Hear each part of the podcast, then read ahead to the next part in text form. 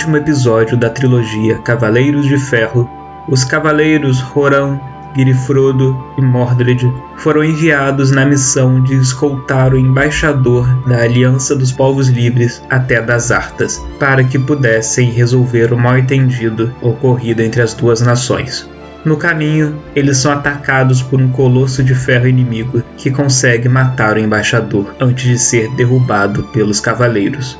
Seu piloto em seguida é executado por um tiro disparado de longe.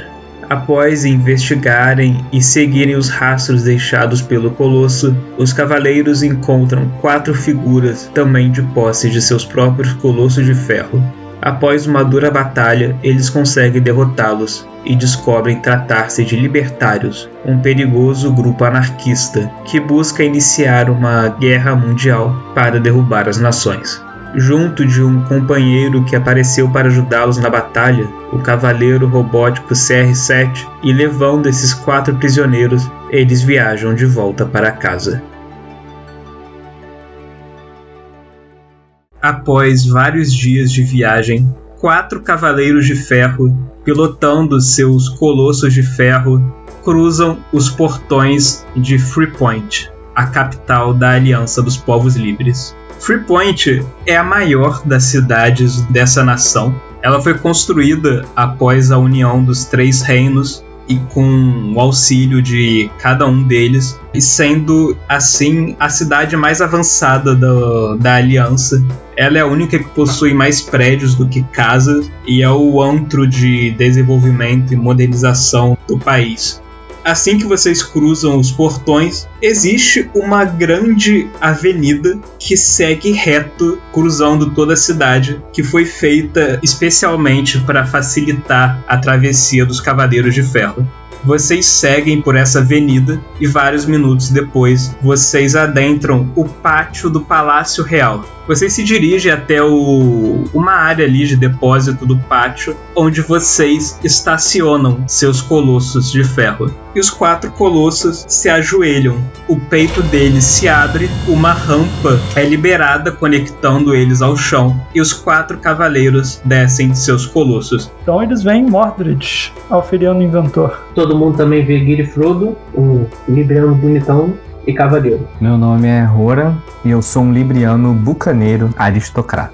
Cavaleiro robô número 0.7.0 2.0. Assim que vocês saem de seus colossos, também sai a telemoriana Anohana, a mecânica que acompanhava vocês para consertar seus robôs, e vocês retiram de lá também os quatro prisioneiros libertários que vocês fizeram. Vocês estão ali, vocês vão andando pelo pátio, guiando esses seus prisioneiros. Assim que vocês se aproximam da entrada do palácio, vocês veem uma figura, uma mulher baixa, usando vestimentas nobres, com cabelo preto preso num coque, que vocês reconhecem como sendo uma anguriana, ou seja, uma nativa de Angúrios, um dos países da Aliança. De onde é nativo Angu, né? E vocês sabem tratar-se da conselheira real, Lídia. Assim que vocês se aproximam, ela começa a bater palmas sarcasticamente para vocês vocês estão de parabéns.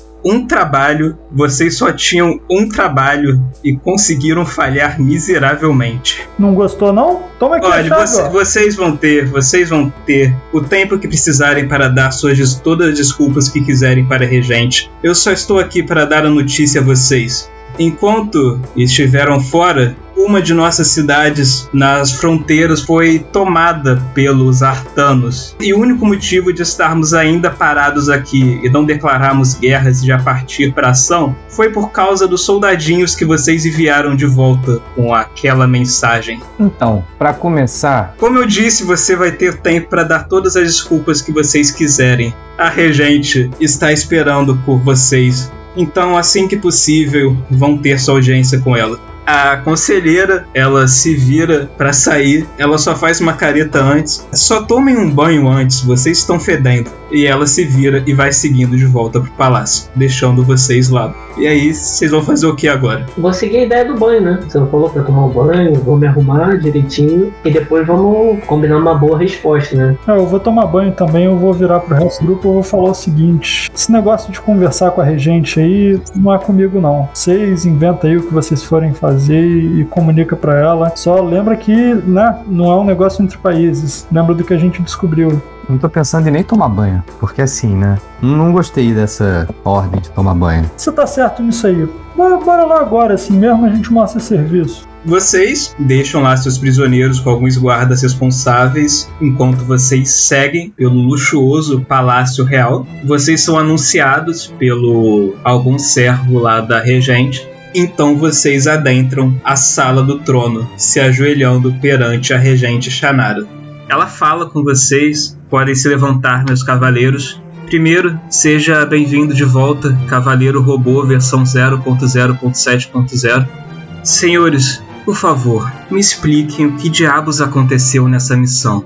Eu vou explicar pra ela tudo o que aconteceu, vou falar do ataque, vou falar que a, que a gente foi atacado por outros cavaleiros como os nossos, vou falar que a gente identificou que, na verdade, apesar deles parecerem ser da, da, da nação vizinha, a gente percebeu que o tipo de tecnologia não era. Vou falar tudo o que aconteceu, vou falar da batalha, vou falar da seita que a gente encontrou, e vou falar que a gente tá com esses quatro prisioneiros e que eles confessaram que eles tinham um plano de manipular todos os, os estados-nação do nosso mundo para começar uma guerra. Vocês passam vários minutos lá então, falando com ela, explicando toda a situação, tudo que vocês passaram e tudo que vocês descobriram. Vocês viram que, tipo, ela tava com um ar bem cansado e bem irritado, mas conforme vocês foram explicando tudo, ela foi se acalmando. Depois que vocês falam tudo, ela fica um tempo pensativa Hum, é muito estranho. Esse grupo está voltando agora e contando com colossos de ferro.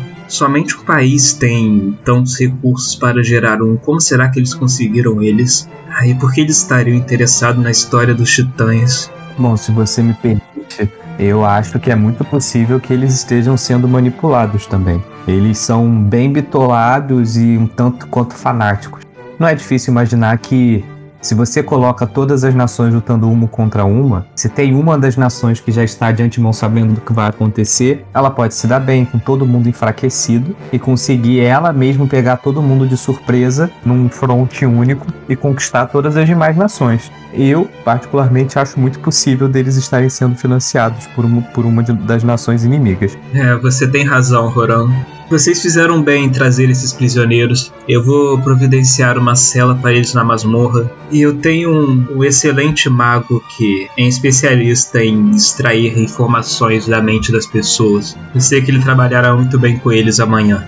Apesar de tudo, vocês fizeram um ótimo trabalho. Obrigado pelos seus serviços à nação. Vocês estão dispensados por agora. Peraí, mas dispensado como assim? Eu tô sabendo que uma das cidades foi invadida. O que, que vocês pretendem fazer e diante dessas informações? É claro que tudo isso é um grande mal-entendido com os artanos e que há um responsável maior por trás disso. Eu entrarei em contato com eles, explicarei a situação e marcarei uma audiência com o Imperador Artano para que possamos chegar a um acordo de paz. Aliás, eu pergunto pra princesa: Princesa, com qual nação que você considera que você tem uma relação mais próxima com o regente? Telema, Eu recomendo você entrar em contato com eles também. Quanto mais nações estiverem cientes do que está acontecendo, menos chance a gente tem de entrar num ciclo que talvez não seja mais possível ser quebrado. Não penso nem pelos líderes, mas se os principais generais e as forças do exército começarem a levar isso pro lado pessoal, e começarem a terem batalhas e amigos e aliados começarem a morrer, pode ser difícil da gente conseguir parar essa guerra depois. você tem razão, Arcoran. Bem, isso é tudo por agora, então vocês estão dispensados. Enquanto a gente sai, eu olho assim pro Guilherme Frodo e falo: Cara, ela falou três vezes você tem razão, Roran.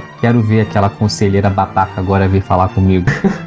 Eu dou um risinho e falo, pô, é, eu pensei que ia ser bem pior, mas a gente até saiu muito, muito bem. E você poderia até ser no futuro um, um conselheiro, hein, cara. Obrigado, Guilherme. Quando seus serviços de cavaleiro não, não derem, não derem mais vazão, você pode até se, se candidatar a uma, uma vaguinha dessa de conselheiro. Eu dou um, um tapinha no ombro do Guilherme Frodo, porque eu adoro quando massageia o meu ego. Vocês vão querer fazer alguma coisa no resto do dia? Dormir pra caraca, né? Que eu tô exausto. Com certeza, tomar um banho. Cavaleiro robô número 0.7.0.0 precisa parar para manutenções e atualizar o sistema. Bem, vocês seguem o dia de vocês então, cada um fazendo suas coisas, vocês aproveitam para descansar bastante e o dia segue pacificamente.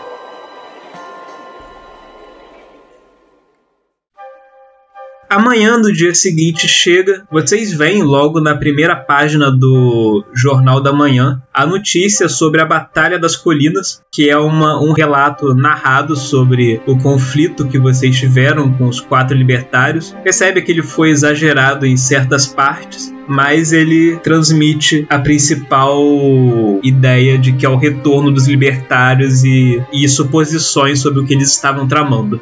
Vocês vão seguindo a manhã de vocês normalmente, na sua rotina normal, as suas tarefas, e eventualmente chega aos ouvidos de vocês a notícia de que os quatro libertários prisioneiros que vocês fizeram foram encontrados assassinados em sua cela pela manhã. Eita porra. Puta que pariu. Ai, caraca. Ah, eu já sei a culpada. É. Mas tiraram informações dos caras ou não? Não, você sabe que não deu tempo. Assim que o cara foi levar o café da manhã deles, estava lá eles mortos. Aí começa a ficar difícil a situação. Eu, eu fico meio nervoso. Eu tô sozinho nessa hora quando eu fico sabendo, né? Tipo, cada um de nós, separadamente. É, soube no seu tempo aí, de alguma forma. Eu vou atrás do Guilherme Frodo. Pô, eu crente, crente, pô, né, a gente nem vai precisar rolar dado, se esforçar Zé. pra interrogar os caras. Eu felizão, pô, vamos fazer o trabalho sujo pra gente. Aí acontece isso. Eu vou atrás do Guilherme Frodo e do Mordred,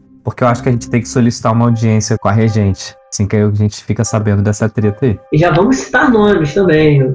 Já vamos citar nomes. Fala assim, ó, tem uma pessoa aí no seu conselho meio estranha. A gente não tem a menor ideia se, é- se ela é culpada mesmo, mas ela é esquisita. Foi legal com a gente, é quem mandou. Vocês três se reúnem então, depois de ter essa notícia chocante, e vão atrás da regente. No palácio, assim, cara, vocês veem que o palácio tá uma loucura. Tá cheio de, de nobres lá de diferentes postos no governo discutindo sobre o- essa situação e sobre o que fazer. Vocês tentam acessar a regente, só que nesse momento ela tá ocupada com todos os outros nobres lá que estão na discussão do que aconteceu, do, do que fazer. E ela não tá com tempo pra ver vocês. Vocês podem tentar apelar pra algum dos assessores dela, mas Não, não. Se depender de assessor, não vai dar, não. Esse pessoal não curte a gente, não. Ah, eu não falo com intermediário, não. Nós, como cavaleiros, a gente conhece bastante gente, certo? certo. Nós temos uma pessoa com bastante acesso político, não é? Uhum, Eu quero ir atrás do responsável pela prisão, por onde ele estava. tudo bem. E é isso, eu vou atrás dele. Os outros dois vão seguir ele. Ah, eu vou ficar no meu laboratório aí. Quando vocês precisarem de mim, eu vou bater em alguma coisa, mas até lá, intriga não é comigo. Então, como eu tô de bobeira, eu vou, eu vou com o Roran, sim. Roran, Giri e Frodo se dirigem então até as masmorras do castelo e vocês encontram o chefe da segurança. Assim que vocês chegam, ele bate a continência, senhores. Eu conheço ele, eu sei qual é o nome dele. Sim, pode saber. O nome dele é Jack. Então, Jack, e aí, tudo bem, meu camarada? Deixa eu te perguntar.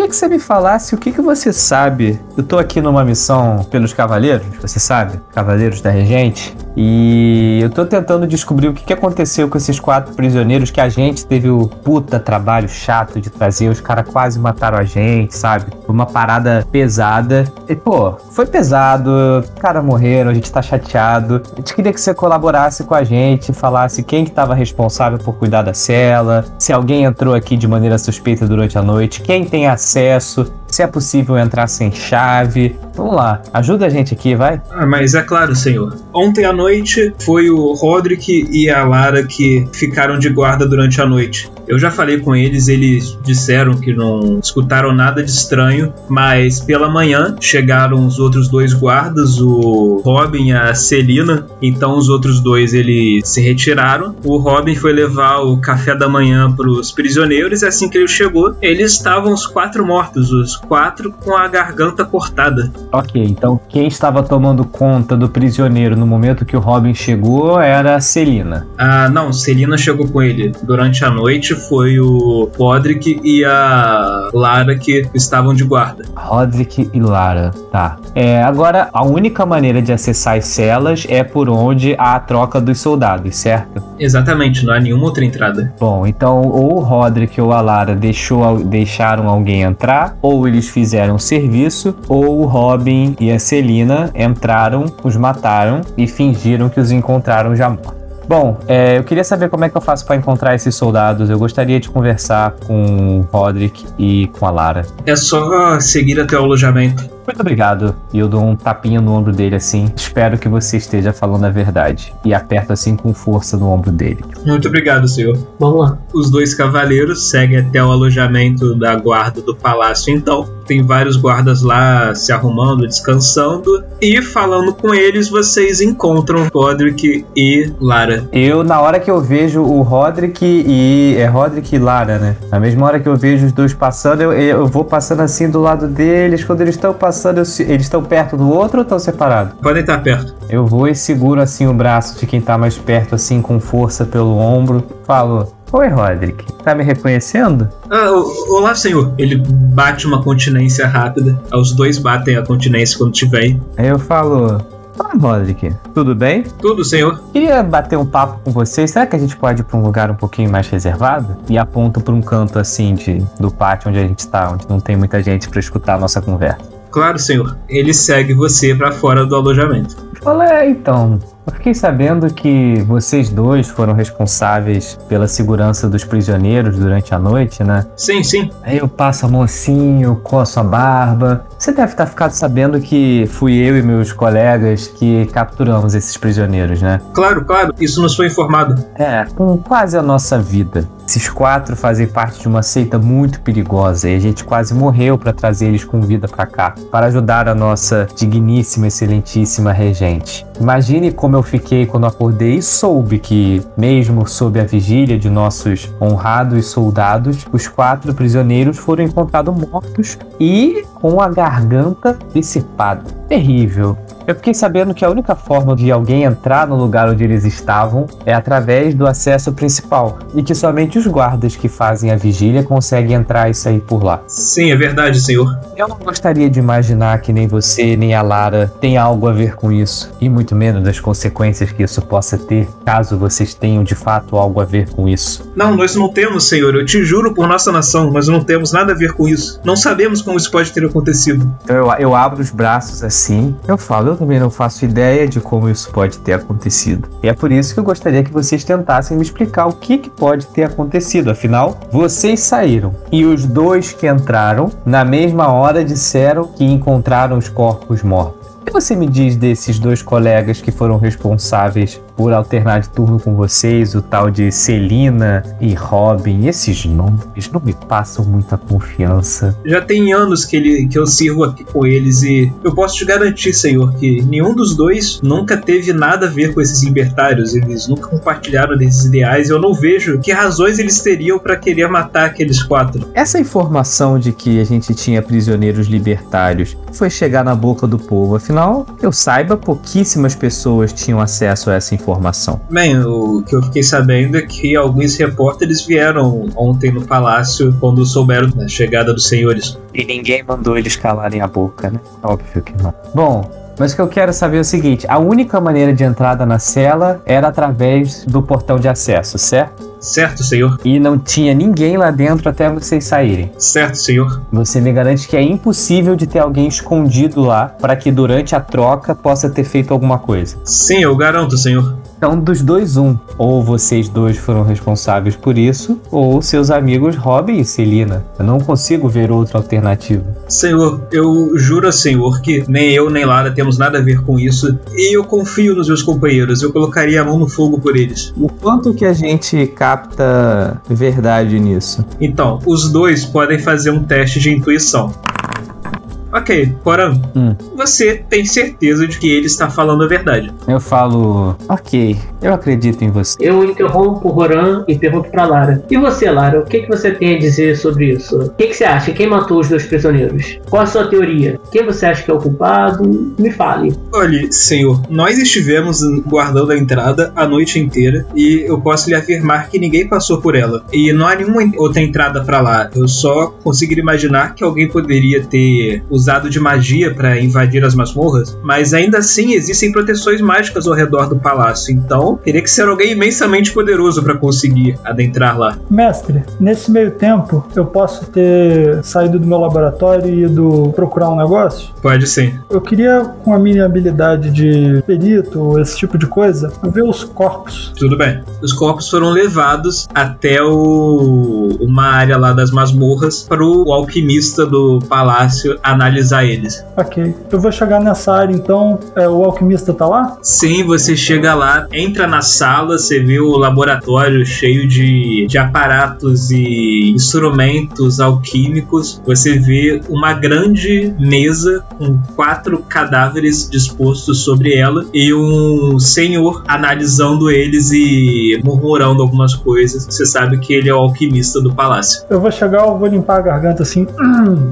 meu senhor, é seu dia de sorte. Me dá espaço. Sai daqui, eu preciso fazer um negócio. Oi, oi, mas, mas é, co- como, oi, é, tá, tu- tu- tudo bem, senhor. E ele se afasta. Eu vou varrer uma mesa, jogar tudo no chão mesmo, então faz. E vou botar os meus aparatos de engenhoca em cima. Eu vou passar o resto do dia destruindo a engenhoca que eu tinha feito no dia anterior, transformando ela em outra coisa. E no final do dia eu vou ter um capacete, que é uma engenhoca de Globo da Verdade de Gwen. Eu vou pegar esse capacete, eu vou botar ele em um dos mortos e eu vou ativar ela usando o aprimoramento de ao lançar a magia, você pode tocar um cadáver. O globo mostra a última cena vista por essa criatura. Nossa, que coisa maravilhosa. Eita porra! Nem sabia que dava pra fazer isso. É, eu não esperava por essa. E eu fazendo maior showzinho de investigação. Nem o mestre esperava por essa, mas vai fundo. Agora eu entendi por que, que o, o Mordred ficou no laboratório dele. Tava dando uma olhada na lista de magia. Eu, tava- Genial, cara. eu tava vendo meu catálogo aqui. Genial. Mordred, você pega aí seu invento, esse capacete que você criou tecnológico, você coloca ele em um dos cadáveres, você liga ele, o corpo ele começa a convulsionar conforme essa descarga elétrica percorre o corpo dele. Então o capacete ele projeta um facho de luz com um holograma e você vê pela visão que você tem, parece que essa pessoa estava encostado na parede do, da masmorra quando você vê uma figura passando pelas grades. Ele ergue a cabeça para essa figura e você vê claramente um macaco. Então, uma nuvem de fumaça e energia sombria cobre esse macaco e vai crescendo até tomar o tamanho humano. Ela some e você vê uma figura encapuzada com uma capa ali. Ela rapidamente segura esse cara pelo pescoço e passa uma faca na garganta dele. Ok. Nesse mundo que a gente tá, ainda existem devotos dos deuses como, como em Tormenta? Então, nesse mundo, na verdade, existe uma religião comum que prega um único Deus e tem vários santos. Então é como se os deuses de Tormenta, na verdade, as características deles fossem para santos aqui. Por exemplo, aquela mulher libertária que vocês encontraram, ela era uma devota de São Calimar que pregava justiça. Inclusive, eu esqueci de mencionar isso antes, mas quando vocês viram a conselheira, ela tinha o broche de um santo também, de na verdade de uma santa, a San Robin. São Robin é uma santa de? Ela foi conhecida por ser uma ladra que roubava dos ricos para dar aos pobres. Ah, pronto. Eu vou. O alquimista ainda tá ali de bobeira ou ele meteu o pé? Não, Ele tá ali ainda resmungando algumas coisas. Meu amigo, você já vai ficar sem precisar de trabalhar pro resto da semana? Vai chamar os outros cavaleiros? Aproveita e se conseguir chamar a regente também. É- era bom ela estar aqui pra ver isso aqui. Ok, senhor. E o cara vai saindo lá. Enquanto isso, você, Roran e Guilherme Frodo, vocês estavam interrogando a Lara e o Roderick. Vocês pegaram, né, todas as informações que podiam com ela. Então, um senhor se aproxima de vocês. Ô, senhores cavaleiros, tem outro cavaleiro lá no laboratório chamando por vocês. Tá, a gente vai. Sim, bora. Você, Mordred, fica lá no laboratório enquanto isso. Um tempo depois, chega seus companheiros, Roran e Guilherme e um tempo depois o senhor volta trazendo uma mulher, uma nobre, que você se conhece como uma assessora da regente. E ela fala: Bom dia, senhores. A regente Shannara não pôde vir, mas ela me mandou em seu lugar. É, Eu vou olhar pra ela assim. A galera de confiança, né? Cara, eu vou olhar pra ela bem sério, eu vou falar: Minha cara, acabaram de morrer quatro prisioneiros dentro do castelo. Se eu não confio em você, não leve pro lado pessoal, é porque realmente não tem como confiar. Chama a regente de uma vez que a gente tem um mistério pra resolver antes que essa guerra vire um problema muito maior. Eu, senhor, ela não está podendo vir agora. Se ela me enviou é porque ela confia em mim. Ok, ela confiava nas pessoas para qual a gente deu os prisioneiros. Olha a merda que isso deu. Se você quiser ir pessoalmente atrás dela, sinta-se à vontade. Eu vou olhar pros outros cavaleiros e vou falar: ó, cada um de vocês leva um. Eu vou pegar outro corpo assim nas costas e virar pro alquimista e falar: ei, leva o quarto aqui, vai que a gente precisa. E a gente vai arrastando os corpos até o, a sala do trono ou qualquer lugar assim. Bem, vocês vão, os três, cada um levando um corpo. Que moral, hein? E eu aceitei isso. Sim, Ele, ele contextualizou pra gente o que aconteceu, né? Então. Ah, Não, é assim, se vocês quiserem, não, se vocês Ah, não, se vocês quiserem, claro. Ô Mordred, vamos, vamos com calma, gente.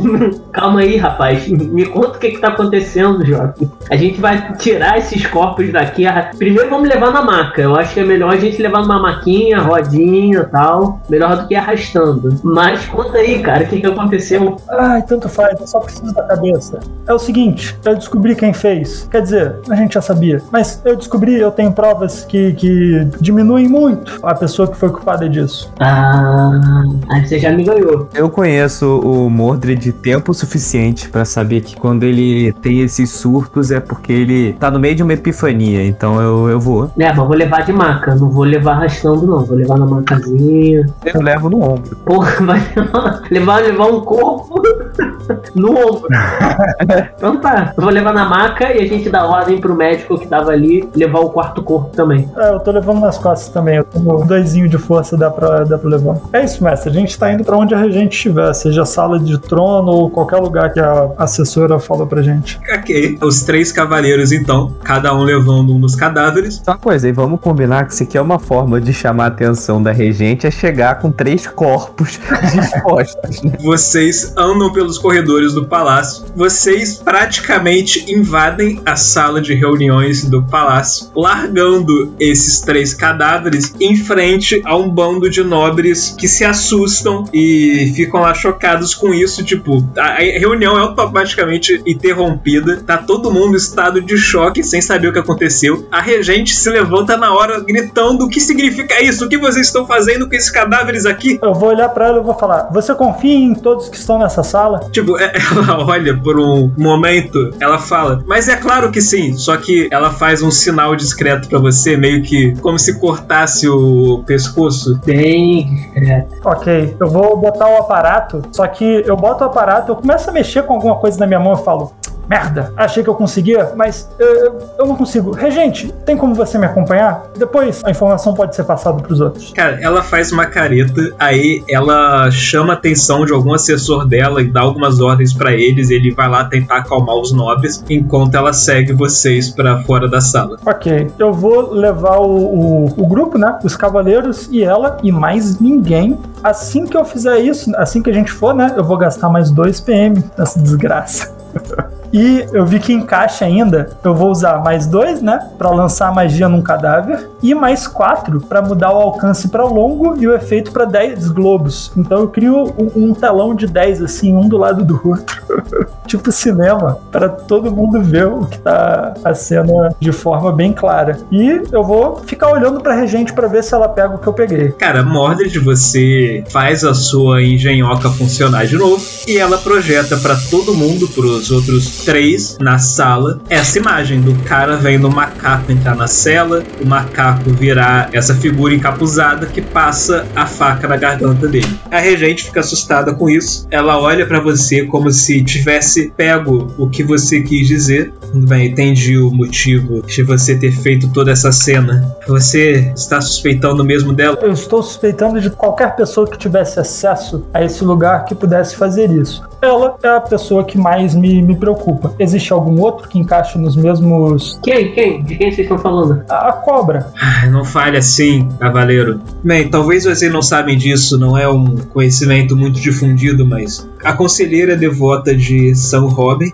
que é uma santa patroeira de ladrões também, e alguns desses santos conseguem conceder um certo poder que permite que seus devotos se transformem em macacos. Isso realmente torna a nossa conselheira uma das principais suspeitas. Por favor, esperem aqui. Vocês veem ela falando com alguns guardas que saem da sala. Vocês esperam alguns minutos, então, quando os guardas retornam com a notícia de que a conselheira não está no palácio.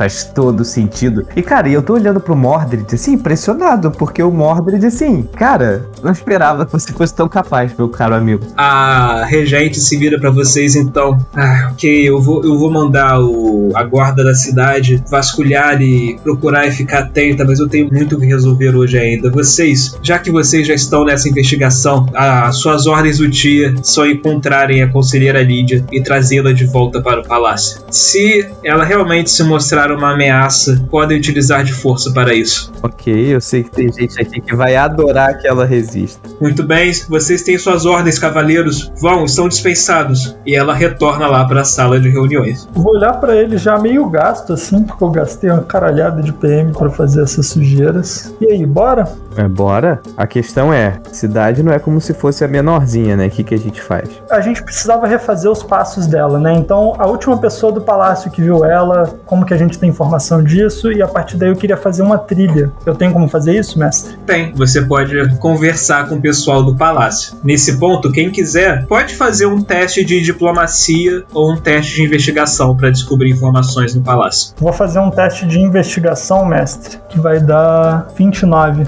Gastei mais 4 PM. E os outros dois vão fazer também ou vão deixar na mão do Mordred? Vou deixar tudo na mão do Mordred, óbvio. Eu vou, fazer pra, pra ver se. para ver se a gente consegue mais alguma coisa.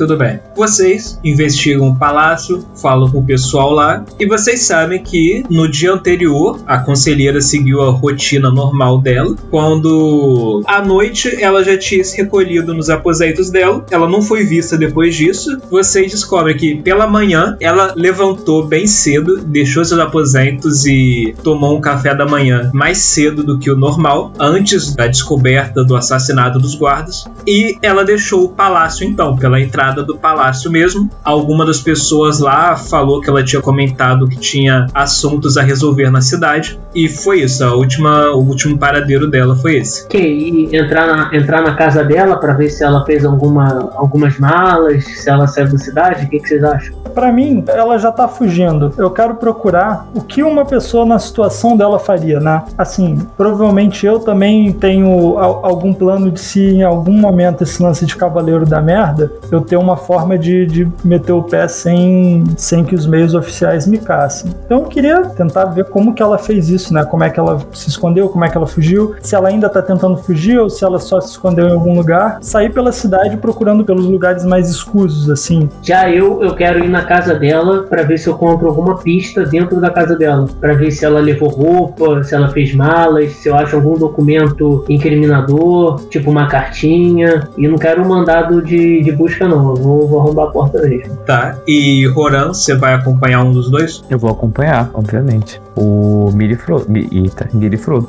Tá bem. Mordred, faz pra mim um teste de. Pode ser investigação mesmo. Eu vou passar no meu laboratório e pegar o meu minha mochilinha com as poções de mana e eu vou gastar mais 4 PM pra tirar 29 de novo. Ok. Você sabe que para um nobre deixar a cidade sem ser percebido seria muito difícil, a menos que ele subornasse alguns guardas ou, ou não necessariamente subornar, mas tivesse algum guarda ajudando ele. Tipo, você sabe que existem túneis pelo subterrâneo da cidade, existe o próprio sistema de esgoto e que eles poderiam realmente ter rotas de fuga da cidade por eles, que seriam rotas não convencionais. Fora isso, não há nenhum transporte que ela poderia levar que não fosse se, se ter conhecimento, mas se ela contasse que ninguém ia descobrir tão rápido, ela poderia pegar um, algum transporte, alguma rota de saída normal da cidade. Tipo, ela tem autoridade para fazer o que ela quiser, então ela poderia só sair e tentar desaparecer já fora da cidade. Mas se tem notícia dela ter pego alguma rota dessa? Não, né? A gente só ouviu. Isso você vai ter que se- esperar investigar a cidade para descobrir. Calma, peraí, peraí, peraí. Essa rolagem minha já era pra investigar a cidade, não? Não, você falou que queria pensar em que rotas, tipo, o que que alguém na posição dela pensaria em fazer para descobrir como fugir e tal. Sim, então. Mas com isso eu não queria uma dica. Esse era o início da minha investigação da cidade, pô. Ah, mas você já vai pra cidade antes deles? Então a gente pode, a gente pode marcar um, um ponto em comum. Vamos marcar daqui a duas horas, num determinado na praça central, alguma coisa assim. Beleza. E a gente dá um pulo no, no aposento dela e estamos indo voando pra lá. Tá bem? Então, enquanto Mordred tá indo investigar a cidade, Girifrodo e Roram vão até os aposentos da conselheira no palácio. Vocês invadem ele, veem que a cama tá arrumada, que ele tá muito bem arrumado, mas que, tipo, todas as coisas dela estão lá, todas as roupas, todos os itens, não parece que ela deixou a sua casa em definitivo, mas vocês podem fazer um teste de investigação para ver se encontra alguma coisa de estranha lá. 23, quase crítico. É, Roran, você olha lá, você não vê nada demais, para você tá tudo nos conformes, mas Girifrodo, você revira a cama e encontra dentro da cama uma caixa com alguns panfletos de propaganda anarquista e um papel rasgado com um bilhete escrito em caso de problemas, ir para o refúgio. Opa. Ok, isso é a prova que a gente precisava. É, não, a gente descobriu que realmente é ela, sem dúvida alguma.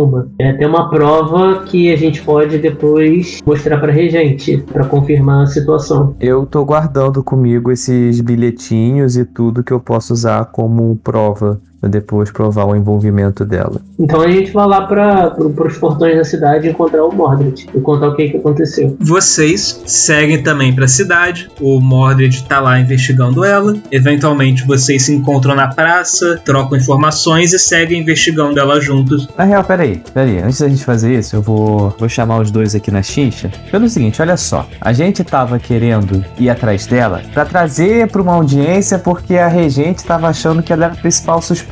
Aí eu pego o que eu e o Guilherme Frodo achamos no quarto, eu mostro pro Mordred e falo, cara, ela já não é mais a principal suspeita. Isso aqui é a prova de que ela é a culpada. A gente não precisa se arriscar sozinha atrás dela agora. É questão da gente ir pra regente mostrar a prova e a gente ir com um batalhão pra poder pegar ela e prender ela e não mais chamar pra uma audiência. Ela é culpada. Isso não é um papel de um exército. Isso daí é um papel de gente capacitada é elite do reino. Tudo bem, mas a gente costuma lutar dentro de mecas gigantes. A gente vai estar indo se expor lá como soldados. Não a fim de morrer, não. Por quê? Tem medo de lutar fora do robô? Não, medo não. Na verdade, eu só não quero morrer. Mas tudo bem. A gente só precisava de um motivo pra amassar essa cobra. Agora a gente tem um motivo. É só achar e a gente não tem nenhum risco dela ser inocente, porque a gente já sabe que ela não é. É, tudo bem. Então tá, bora. Tô com minha katana aqui. Você tem um ponto. Só que a questão é refúgio. Ela com certeza tá indo pra esse tal de refúgio. Que refúgio é esse? Ah, é o que a gente vai descobrir agora.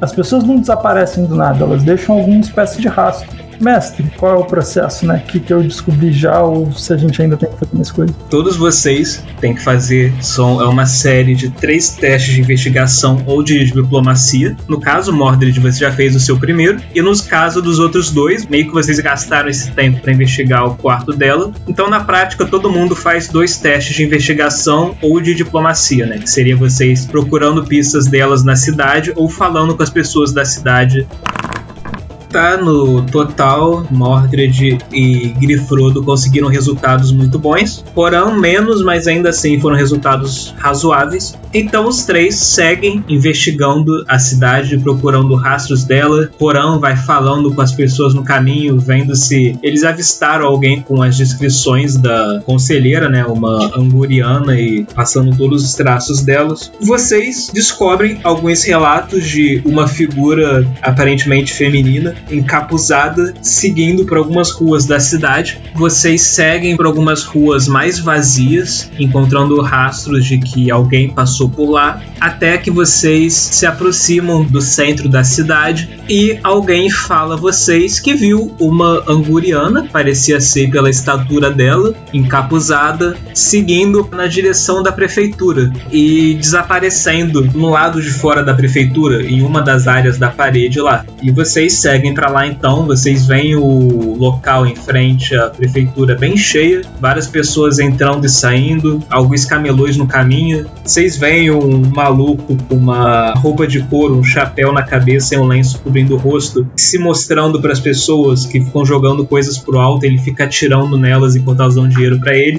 e falando com as pessoas ao redor. Outras relatam terem visto essa figura da anguriana encapuzada sumindo nos arredores da prefeitura. E quem quiser pode fazer um teste de conhecimento. Pode deixar comigo. Eu só gasto 2 PM para tirar 25. Bom, com 25 você sabe, Mordred, que a prefeitura, décadas atrás, esse local na verdade havia uma prisão nele e que na época da primeira revolta dos libertários, décadas atrás, essa prisão, onde vários libertários foram presos, pegou fogo, houve um incêndio que destruiu ela toda. Então, anos depois, ela foi colocada abaixo e o novo prédio da prefeitura foi erguido no lugar dela. Mas que, apesar dos caminhos estarem teoricamente bloqueados, ainda há vários túneis e masmorras que passam por baixo da prefeitura que pertenciam no passado à prisão. Tipo, se ela sumiu nos arredores da prefeitura, faz sentido você imaginar que ela possa ter conseguido acessar algum desses túneis antigos. Cara, sabe o que, que tá começando a me preocupar, galera?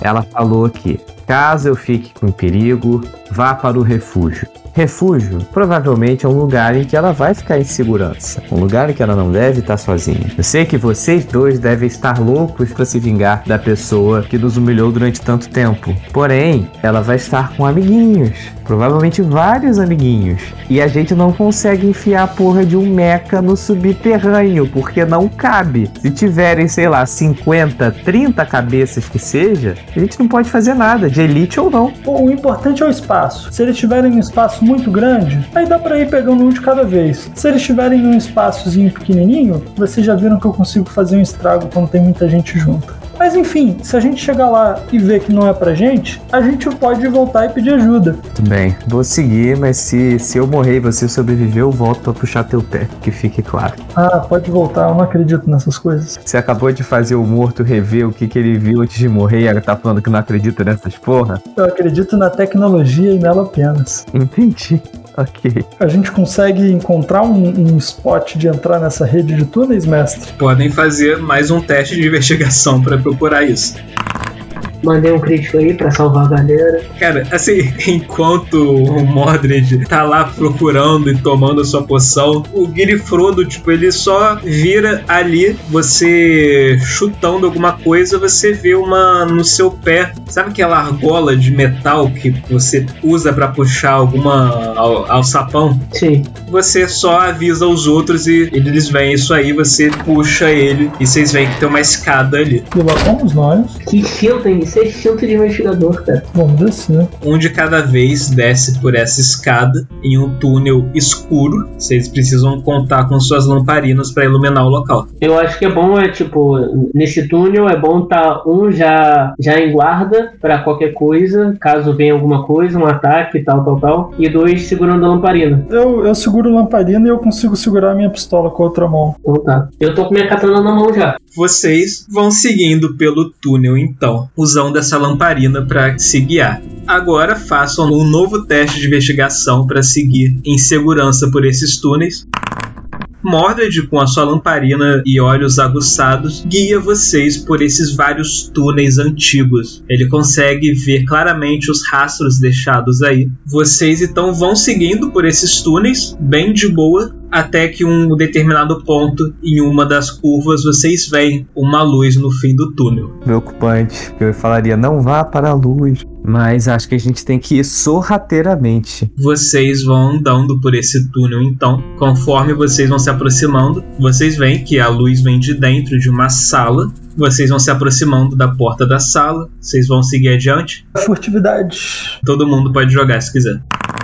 Vocês furtivamente vão adentrando essa sala. Vocês veem que é uma sala longa que tem várias tochas pelas paredes delas que iluminam o local. No outro canto da sala, vocês conseguem ver uma segunda passagem. Só que assim que vocês adentram a sala, o que mais chama a atenção de vocês é a quantidade de cadáveres espalhados pelo chão. Caraca. Que tipo de cadáver? Vocês vão se aproximar para dar uma olhada neles? Nem fudendo. Não? Eu não chego perto dessas coisas. Se ele, que não acredita nessas coisas, não vai, eu que não vou. pô. Tá maluco? Em volta dessa sala, o que, que a gente vê? Tem como passar por ela para outro caminho? O que que tem? Assim, vocês veem que tem as tochas iluminando e tem um- uma passagem do outro lado delas. Vocês podem seguir até lá para continuar a sua viagem. Eu vou seguir para continuar a viagem. Eu queria tentar, pelo menos, nem que fosse de longe, tentar entender que porra é essa de, de cadáveres aí, tá ligado? Tipo, Sim, é tipo, são cadáveres esqueléticos, putri, é, putrificados. são corpos de soldados ou, ou parecem ser pessoas aleatórias, tem alguma roupa de seita. Vocês vão seguindo por essa sala, então, prestando atenção nos cadáveres que estão espalhados por ela. E vocês veem, dá para notar que eles estão, tipo, em um estado de putrefação muito avançado. Parece que eles já estão há anos aí. Hum.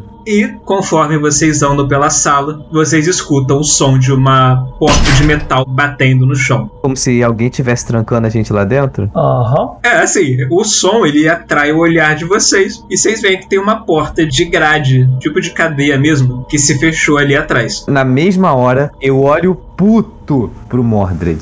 Parabéns! Aí eu olho pro Guilherme e falo: Esse cara matou a gente. Cara, que jeito escroto de morrer. Ninguém nem vai saber que a gente morreu. A gente tá num lugar. Mas é a nossa furtividade. Furtividade de cu é rola no subterrâneo, cara. Os caras acabaram de trancar a gente. Já era. O caminho que vem daqui segue para onde? Segue reto pro outro lado da sala. Então pronto, vamos para lá. Vocês se aproximam do outro lado da sala e vocês veem que aquela passagem tem uma porta de grades idêntica bloqueando aquele caminho também. E vocês veem uma figura parada além dessa porta. Como é essa figura? Vocês vão se aproximando e vocês veem uma figura alta com o corpo completamente coberto por uma armadura de placas dourada. Uma capa vermelha desce por suas costas. Ele possui um elmo dourado cobrindo sua cabeça também e uma máscara também dourada com uma expressão humana esculpida nela, uma expressão séria cobrindo completamente seu rosto ele segura um cajado com sua mão direita e em seu ombro esquerdo há um macaco. E essa voz fala em um tom grave para vocês. Sejam bem-vindos, cavaleiros da Aliança. Eu, boa noite. Sabem, nessa sala, décadas atrás, foi onde vários libertários foram executados após serem presos. É no meio deles que vocês estão agora. E você quem é? Eu sou Hal Fawkes, o criador dos libertários e seu líder. Ah, então você. Então, Ralph Fox, eu vou pedir pra você me acompanhar até a prefeitura. Se puder abrir essa porta, e a gente vai. Tá resolvido o problema, né? Ele ri um pouco Ah, eu gostei de você, garoto. É um cavaleiro espirituoso. E uma coisa assim que chama a atenção de vocês é que vocês sabem, é o conhecimento público, que Gal Fawkes foi executado na primeira rebelião, décadas atrás. E ele falando que não existem fantasmas. É assim que eu dou aquele, é, aquele pensamento, caraca, Ralph Fox, eu, eu já penso nisso também. Ih, será que esse cara tá se passando do, do líder, se fazendo se passar? Será que esse cara é um fantasma? Eu fico pensando nisso. Eu faço exatamente essa pergunta. Mas você não tinha sido executado? Cavaleiro, há mais do que carne e osso por trás dessa máscara. Há ideias, e ideias são a prova de balas. ou de lâminas. Ah, então o Hal Folks é mais uma ideia, um conceito do que uma única pessoa. Quase como o fantasma do Lee Falk, né? Ok, interessante. Enfim, mas por que, que você tá prendendo a gente aqui, cara? A gente tem nada a ver, a gente só veio aqui atrás de uma pessoa que tava trazendo uns problemas pra gente. Tem nada a ver com você, não. Rowan, Gwendolyn, Elric, Mara e Rock. Os quatro estavam dispostos a dar suas vidas pela causa, mas por consequência de vocês, eles não poderão ver o novo mundo que estamos criando. Por causa de vocês, aspas, porque a gente não tem nada a ver com a morte deles. A gente está até indo buscar a pessoa responsável pela morte. Nessa hora vocês escutam o macaco no ombro dele soltando um riso. E o cara continua. Vocês já atrapalharam demais nossos planos já nos causaram dano demais. Hoje se inicia uma nova era. Lamento dizer que vocês não poderão assisti-la. Por que, que a gente não vai poder? Preconceito é esse? Vocês, cavaleiros, são a essência de tudo de mal que existe nesse mundo. E o lugar de vocês é entre os mortos. Você vê que ele bate com o cajado no chão, sai uma onda de energia que vocês conseguem sentir. Adeus, cavaleiros da Aliança.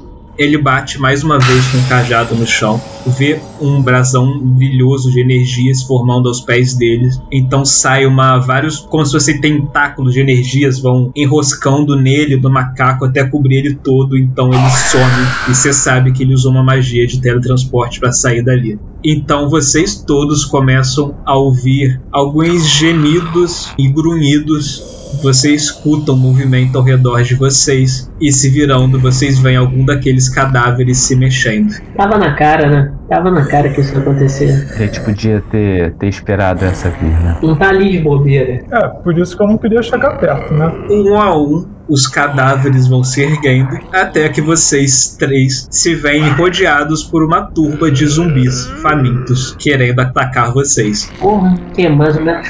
Cara, são, são vários, são dezenas deles. Porra, dezenas! Podem rolar a iniciativa agora. Vocês se veem rodeados pelos zumbis e Roran, a primeira ação é sua. Ok, eu vou fazer o ataque básico. Vou atacar com o meu florete. Olha aí então seu ataque. Show. Porão, você move seu florete habilmente, decapitando alguns dos zumbis dessa turba que vocês enfrentam. E agora é o Mordred. Tá, como é que são as saídas desse lugar? Só tem duas saídas, né? Uma em um canto da sala, a outra no outro canto. As duas com essas grades de ferro. Analisando os portões, como é que eu faria pra abrir um deles? Você pode tentar um teste de ladinagem pra. Não posso, não. Você não tem ladinagem. Ninguém que vai ter, tudo cavaleiro. Eu não posso tentar explodir esse portão? É sempre uma opção. Ok. Eu vou preparar minha engenhoca de bola de fogo. E eu vou jogar uma Big Fireball, que vai pegar os zumbis também, porque eles estão no alcance. Certo. Deixa eu só ver quanto de dano eu posso fazer nela. Eu já vou ver aqui. Quem é o, o próximo? É a gente ou é zumbi? Próximo é o Grifrudo. Deixa o Guilherme jogar antes de mim, como se eu tivesse atrasado na iniciativa, só pra não tomar muito tempo, porque eu tenho que ler um negocinho aqui pra saber como é que funciona direitinho. Então, enquanto o Mordred tá lá mexendo na sua engenhoca de praticamente esse canhão que dispara as bolas de fogo, ajustando ele, vendo o melhor pra conseguir destruir a porta, Grifrudo, o que você fará? Então, eu vou atacar minha katana. Aquela varada assim pra cortar a cabeça dele. Faz aí o ataque então. Ok, Guilherme encarna Michonne movendo sua katana contra os zumbis, arrancando mais algumas cabeças, partindo alguns deles ao meio. E enquanto isso, voltamos para a Mordred mexendo sua engenhoca. Eu vou gastar 4 PM, dois dele vai ser minha ação de movimento, que eu, na realidade, que eu vou usar para encontrar fraqueza. Eu vou usar no portão para ignorar a resistência a dano dele. Eu vou fazer o resto para ativar minha engenhoca com maestria em perícia. Eu vou fazer uma fireball imensa de 12 D6. E joga o dano aí que você causa então. E no caso, os zumbis vão fazer o teste de reflexo deles. 38 pontos de dano nos zumbis e no portão. Você, Mordred, cara, enquanto o Roran e o Guilherme estão lá preocupados em fatiar esses zumbis, você, Mordred, dispara a sua engenhoca, esse canhão de mão que libera essa bola de fogo que se choca contra o portão, fazendo aquela explosão que todo mundo ali se param por um momento, cobrindo os olhos, a explosão passa por vocês, vocês veem ela atingindo zumbis, eles começam começa a pegar fogo, aí o fogo vai passando de um pro outro, até que os zumbis eles vão um a um caindo, a fumaça abaixa. Vocês veem que a maior parte deles foi torrada pela explosão. Alguns poucos continuaram vivos ainda e vocês dois facilmente conseguem, manejando suas espadas, fatiar os zumbis restantes até que ao redor de vocês há uma pilha de cadáveres novamente mortos ou carbonizados. Você fala, qual é a minha situação diante disso, assim? Como é que eu fiz pra não ser impactado também, né? Você não fez nada, o inventor cuidou de tudo. A explosão não pegou vocês na área. Só pra ter certeza, eu só tomei o susto e depois agradeci, né? Ok. E os portões, eles estão muito queimados, mas ainda bloqueando a passagem, né? Só que você acha que dando alguns golpes neles, eles vão se arrebentar completamente. Os caras teleportaram, né? Não tinha o que fazer. É. Então vamos voltar pra casa nessa porra que deu tudo errado. Então vamos meter o pé daqui, né? Antes que ele volte pra ver se o serviço foi feito. Agora o pior, ele tinha falado algo sobre que hoje que ele ia iniciar uma nova era, não é? Sim. A gente precisa voltar correndo pra avisar a Imperatriz que vai acontecer alguma coisa hoje. Acho que a vida dela pode estar correndo risco, inclusive. Pior que a vida dela, a nossa. Eu me desespero quando eu tenho essa noção. Vamos, vamos sair daqui logo, gente. Falou o senhorzão que queria ficar aqui e matar geral aqui, né? Ô mudança de humor. Não, agora quem eu, quem eu queria matar aqui sumiu já, pô. Cara, vocês correm até a porta, vocês dão algumas pancadas nelas e as grades são facilmente arrebentadas depois de elas terem sido queimadas pela bola de fogo de Mordred. Vocês saem correndo pelo corredor, mas no meio do caminho vocês escutam um estrondo enorme vindo lá de fora, provavelmente. Vocês, enquanto correm, começam a sentir o chão tremer. Vocês ouvem o som como se fosse de deslizamento. E agora eu preciso que todos vocês façam uma nova série de testes pra mim. Não gosto quando ele fica pedindo uma nova bateria de testes. Parece médico pedindo. Você sabe que ele quer que dê, que ele quer encontrar a merda, né? Imagina que são cinco rodadas que vocês estão correndo para fora dessas catacumbas. Então vocês todos têm que fazer cinco testes de atletismo. Sendo que vocês vão ter um bônus de mais cinco. Vocês conseguiram derrotar os zumbis muito mais rápido do que eu imaginava. Então vocês não perderam quase tempo nenhum com eles. Então vocês têm um bônus de mais cinco. Vocês estão. Não falta muito para vocês saírem das catacumbas. Beleza. Faço aí, primeiro teste de atletismo. Eu vou usar velocidade em mim com a minha engenhoca. Então, eu tenho um movimento a mais no meu turno, como se fosse. Eu tenho uma ação a mais. Mordred e Rorão, vocês estão correndo muito bem. Vocês veem que o Guiri Frodo é que tá ficando um pouco para trás. Mas, nova rodada, façam novamente vocês três o teste de atletismo. Vocês continuam correndo, seguindo pelos corredores. Você vê que o chão tá tremendo mais ainda. Vocês ouvem o som maior do deslizamento. Guiri Frodo ainda tá mais atrás que vocês, só que ele tá acompanhando o passo. Parece que ele só deu uma derrapada no começo, mas ele tá seguindo rapidamente atrás de vocês dois. E façam mais a terceira rodada de testes agora. Pô, com esse crítico aí eu passo os dois, né? Um, um crítico são dois sucessos que você consegue. Vocês estão correndo a toda velocidade. Cara, Guiri Frodo, ele vendo que ele tava pra trás, ele puxou toda a respiração, ele correu mais rápido que podia, saindo disparada. E ele passa vocês dois. E vocês correm pra acompanhar eles e tá os três correndo juntos, escutando o barulho do deslizamento, aumentando cada vez mais. Quarta rodada, podem fazer os testes. Vocês estão correndo muito bem, cara. Vocês se reconhecem pelo túnel vocês estão quase chegando na saída. Então a última rodada com os últimos testes. Podem todo mundo aí.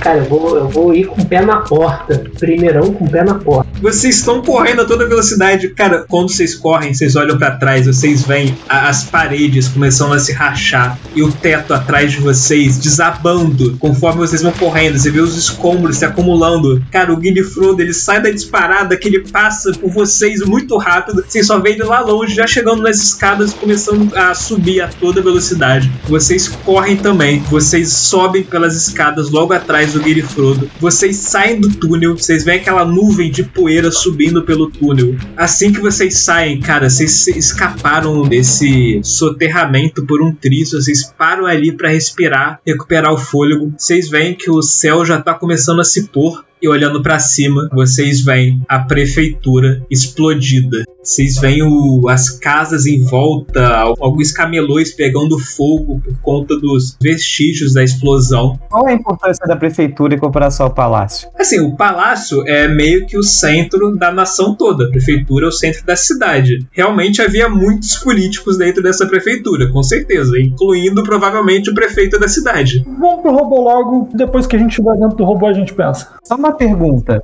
O Falcão, ele chegou a mencionar em algum momento a conselheira? Ele, eu não lembro se ele fez alguma menção à conselheira, não, né? Ela tava no ombro dele em forma de macaco. A gente tá presumindo que era ela, né? É, vocês viram um macaco no ombro dele, realmente, é só isso que vocês sabem. Ah, mano, não existem dois macacos safados daquele jeito. Caraca, então era ela? Caraca! Nisso que vocês estão ainda, tipo, se recuperando desse susto, desse abalo de terem quase sido soterrados e de verem a prefeitura destruída, vocês escutam uma voz grave ecoar pela cidade. Cidadãos de Freepoint, e vocês olham pro alto e veem a figura dourada de Hal Falks no topo de um prédio em frente à prefeitura, falando por uma voz claramente amplificada pela magia, de forma que ela é ouvida por toda a cidade. Por décadas vocês viveram presos em um sistema que exclui e abusa dos mais fracos, dos mais desfavorecidos, dos mais azarados, em prol de uma ralé elitista que vive no luxo e ignora o sofrimento do povo. Mas isso termina hoje. Hoje nós nos erguemos e quebramos esse sistema opressor e nos tornamos livres. Ele ergue o cajado, vocês escutam um som, um estrondo de vozes e gritos ecoando pela rua, pela cidade. Ele grita: Pela liberdade! Então vocês veem várias pessoas que estavam na rua sacando espadas, machados e inchadas e, e e partindo para cima de guardas que estavam pela cidade e até de pessoas comuns. Vocês veem algumas delas sacando até baionetas e pistolas. E então você vê de repente a cidade sendo tomada pelo caos, enquanto várias pessoas partem para a luta contra os guardas e cidadãos normais da cidade. Vocês se veem imersos em uma revolução praticamente. Acontecendo e a gente não percebeu. Qual é o objetivo de vocês agora? O que, que vocês vão fazer? Robôs! Vocês vão ter que percorrer a cidade até o palácio, até o lugar onde vocês tinham deixado os robôs estacionados. Vocês se veem no lado de fora, então, em meio a um caos. Tipo, o sol já tá se pondo, tá o céu alaranjado e tá uma confusão enorme na frente de vocês. Aquele tumulto de pessoas se matando. Quando vocês saem correndo pelas ruas, primeiro vocês avistam o companheiro de vocês, o construto CR7, se aproximando, rodando com sua esfera no lugar das pernas, se aproximando de vocês ao avistá-los. Olá, colegas. Eu soube que houve uma explosão. O que vamos fazer agora? Primeira coisa que eu penso é quais vão ser as ordens que a gente vai receber, né? Teoricamente, nós somos agentes do Estado, tá rolando uma revolução. Provavelmente vão mandar a gente controlar essa multidão, né? Pra mim, a gente vai pros mechas. Eu, quer dizer, eu tô indo pro meu mecha. De lá de dentro, a gente deve ter como se comunicar com, com eles, não é possível. Eu concordo com o Mondres. E aí pro Mecha, eu não tô afim de ficar muito exposto, não. Então vocês vão ver o poder da tecnologia. Os quatro cavaleiros correm por entre essa multidão revoltosa em direção ao palácio. Agora, cara, vocês estão enfrentando um caos, um mar de pessoas se matando e pessoas que tentam matar vocês também. Então, eu vou precisar de uma série de três testes e vocês podem escolher a perícia que vocês quiserem, só tem que justificar o uso dela para conseguir atravessar essa multidão em segurança até o palácio. Eu penso, pô, eu posso usar enganação? Dizer que sou do, do bonde também, né? Assim, ó, eu vou passar enganação que eu vou passar pela multidão fazendo protesto. Ô, ô, ô, abaixo lá, regente! Andando assim. A gente tá de uniforme, brother. Pô, mas eles vão estar tão malucos que eles acho que nem vão perceber. Eu vou tirar o uniforme. eu tiro a camisa e vou. Ô, ô, ô, abaixo a princesa. E vou andando, indo pra frente. Aí de vez em quando eu passo do lado de um e falo, é isso aí, tocha pra frente. Ela tem isso aí, pega essa marreta. E vou andando. Faz o seu teste de enganação então. Peraí, cada um de nós tem que fazer três? Isso. E cada falha vai ser um daninho que vocês vão levar. Você falhou duas vezes. Isso? Ai, ai. Porra! A minha ideia é, eu vou tentar ir usando meu- meus reflexos. A ideia é sair desviando da galera usando os reflexos. Tudo bem, pode rolar. Nossa! Eu morri. Bom, você falhou nos três, né? Então, assim. Eu posso usar investigação para tentar encontrar um caminho que seja, assim, fora do, do, do olho da galera aí, um caminho que esteja menos exposto. Pode ser, pode. Vou, vou rolar honesto, não vou, não vou fazer sujeira já não. Puta merda! Passou em todos, teve sorte. Falta você então, Guilherme Eu vou usar o atletismo pra correr pela multidão desviando de todo mundo. Ok, rola o dado. Boa, Grifrodo também conseguiu passar nos três testes. Roran, você tira seu uniforme e sai correndo, fingindo que você é parte da revolução. O problema é que justamente por você ser, fingir ser parte da revolução, você acaba sendo atacado por alguns guardas da cidade, que na confusão não te reconhecem sem uniforme. Então, teoricamente, você passa ileso dos revoltosos, mas é agredido pelos guardas e acaba sofrendo alguns ferimentos por isso. Enquanto que o CR7 tenta se aproveitar de seus reflexos para desviar da galera, mas ele acabou de sair da manutenção e o corpo ainda tá se aquecendo de novo, então não tá com a toda a velocidade dele e acaba não sendo tão ágil e levando vários golpes e ferimentos nesse caminho. Enquanto que o Mordred, ele segue de boaça lá, ele aproveita de seus dons investigativos para encontrar o melhor caminho pela cidade, os pontos mais vazios e ir se escondendo, e ele consegue chegar no palácio de boa. E Guilherme ele só segue correndo pela multidão, contando com suas habilidades atléticas para desviar de todo mundo e chegar em segurança também no palácio. E os quatro atravessam a multidão revoltosa, essa revolução, cruzam os portões do palácio e correm pelo pátio em direção a uma área que é meio que um depósito, buscando o local onde os mechas estão estacionados. Vocês vão seguindo correndo por esse depósito e vocês passam pelos vários caixotes, vários containers que estão empilhados pelo depósito até que vocês estão seguindo uma área meio como se fosse um corredor de containers. E quando vocês vão se aproximando do final dele, que tem um container no caminho, vocês iam fazer uma curva ali, vocês veem duas figuras esperando por vocês ali, bem na curva entre os containers. Uma das figuras é um pistoleiro usando roupa de couro. Vocês veem várias coldres pelo corpo dele com pistolas. Tem seis no peito, duas na cintura, duas nas costas. Ele segura duas nas mãos. Ele usa um chapéu e um lenço vermelho na cara. E quando vocês vão se aproximando, ele grita: E calminha aí, vaqueiro.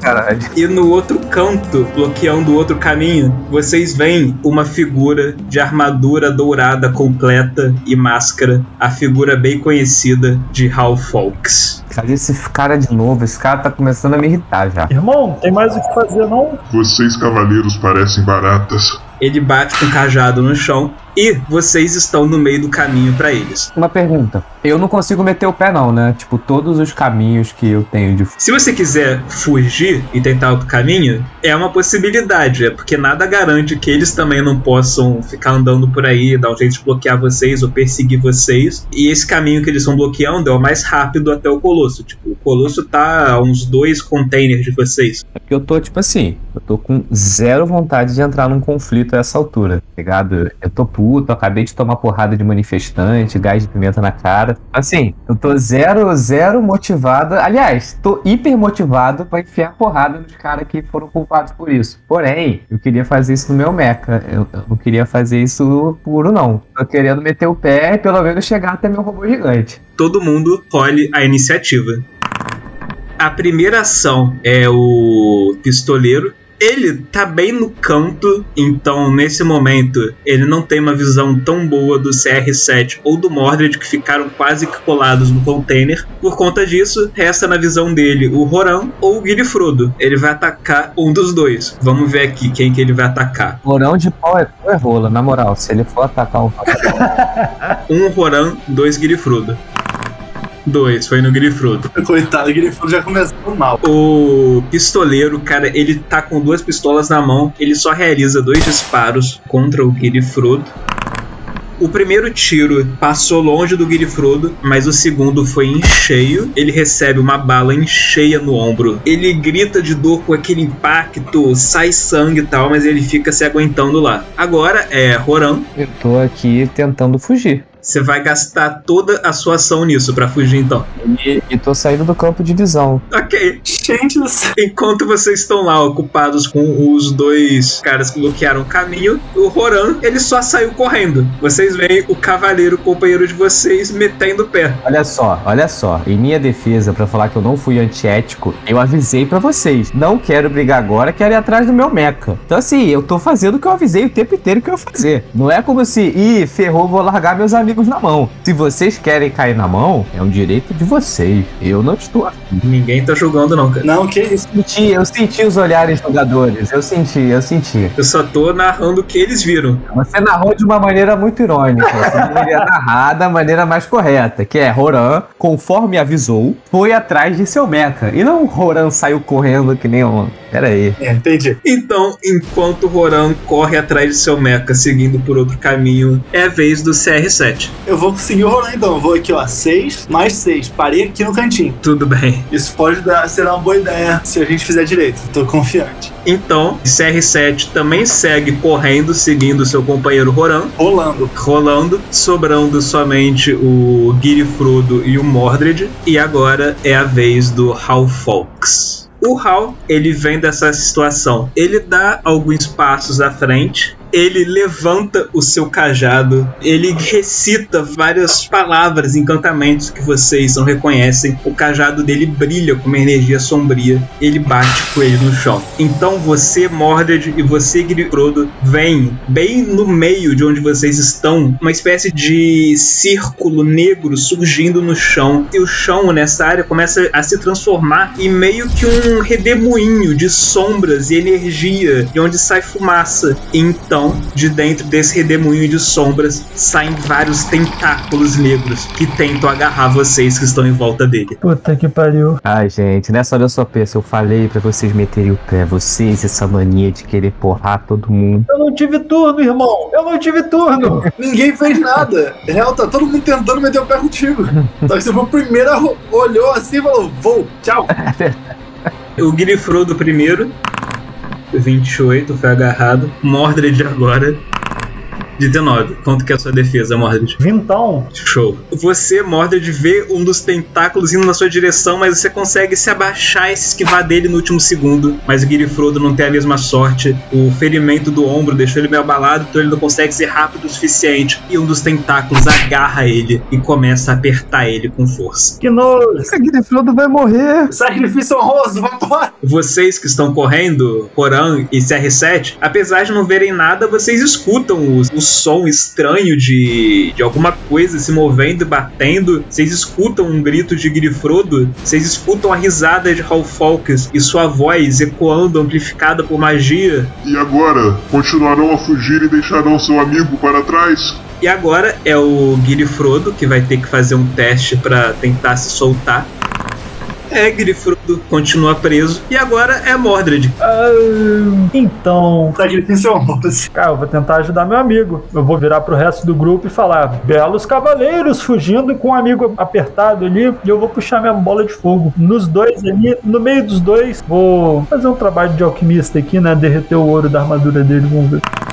43 de dano. Vamos lá, um teste de reflexo pra cada um, né? O Hal primeiro, 32, Porra! e o pistoleiro 28. Porra! Ninguém? Eles levaram 21 de dano então, que foi a metade. Ah, tá. Mordred dispara com seu canhão, essa engenhoca que lança essa bola de fogo entre o Hal e o pistoleiro. Eles são engolfados por aquelas chamas, mas eles pulam no último segundo, conseguindo evitar a maior parte delas, mas ainda assim saem bem queimados, gritando e gruindo de dor, mas eles se levantam, ainda se mantendo no combate. O Mordred, depois disso, se corre para longe também, se juntando a CR7. E agora, você, Roran, que foi o primeiro a correr e o que estava mais distante, faça um teste de percepção.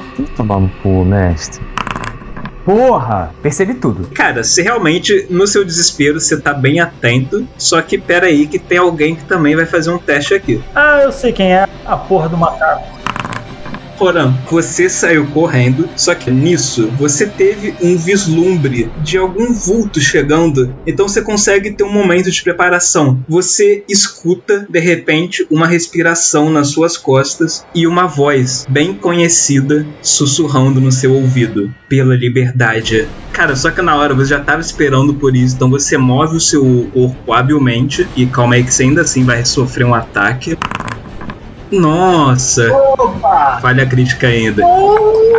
Respeita que o fujão aqui é pica. Cara, na hora você tava tão preparado para essa situação que quando você percebe a adaga indo para se fincar nas suas costas, você gira o seu corpo, você consegue segurar o pulso da pessoa, agarrar ela e rolar ela por cima de você, derrubando ela no outro lado. Ela se levanta agilmente, ficando de frente para você, grunhindo, droga, e você reconhece a figura encapuzada de Anohana, a mecânica telemuriana O quê? que acompanhou vocês em sua última missão. Ah, nem fudendo. Ah, não. Ah, não. Cara, na hora que eu olho pra ela, eu falo, na moral, sua filha da puta traidora do caralho. Porra, cara. Caraca, eu tô com muita raiva. Eu te dei acesso ao meu frigobar, velho. Caralho. Pior do que ser pego por trás, que já é o golpe baixo, é ser pego por trás por alguém que você confiava.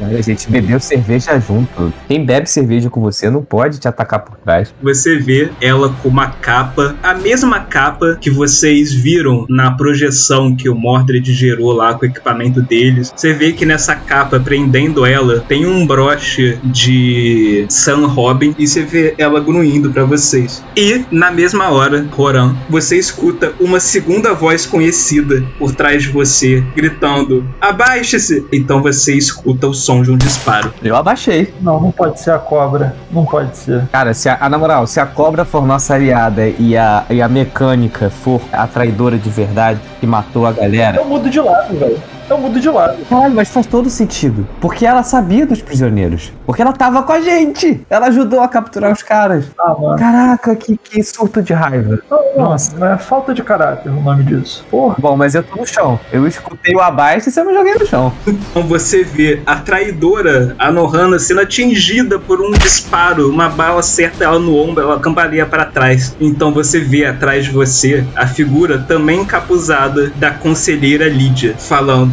Olha, eu acho que essa é uma boa hora pra gente deixar nossas picuinhas de lado e focar nesse problema que temos aqui. Vocês precisam de ajuda? E eu começo a chorar de raiva.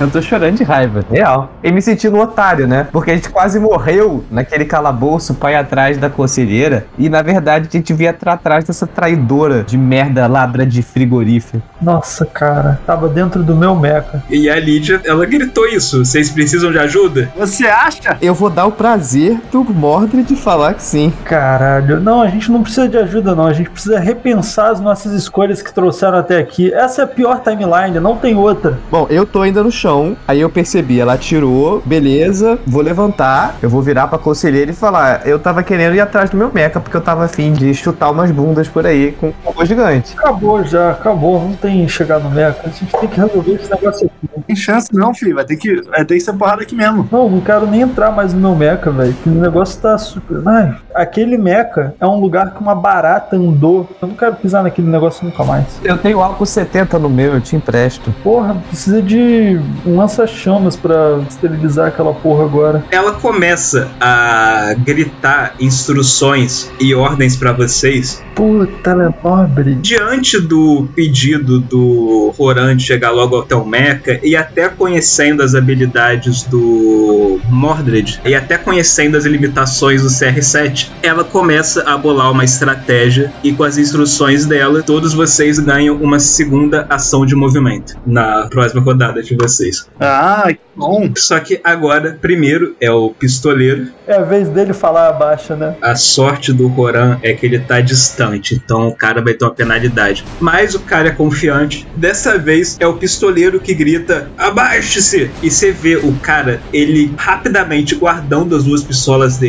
e sacando mais duas pistolas, apontando na sua direção e ele dispara.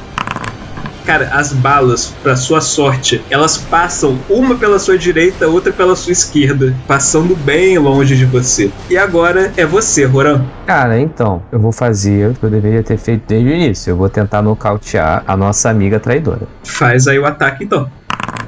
Cara, você realiza o seu ataque com seu florete contra a Nohana na sua frente. Tipo, ela acabou de se levantar, então você consegue aproveitar essa distração para atingir ela. Só que na hora ela dá um passo rápido para trás, então você acaba realizando um corte muito superficial, mas você conseguiu tirar sangue dela. Agora então é o CR7 Eu vou sapecar na machadada aqui, ó. Pá. na traidora. Exato. Pode rolar aí.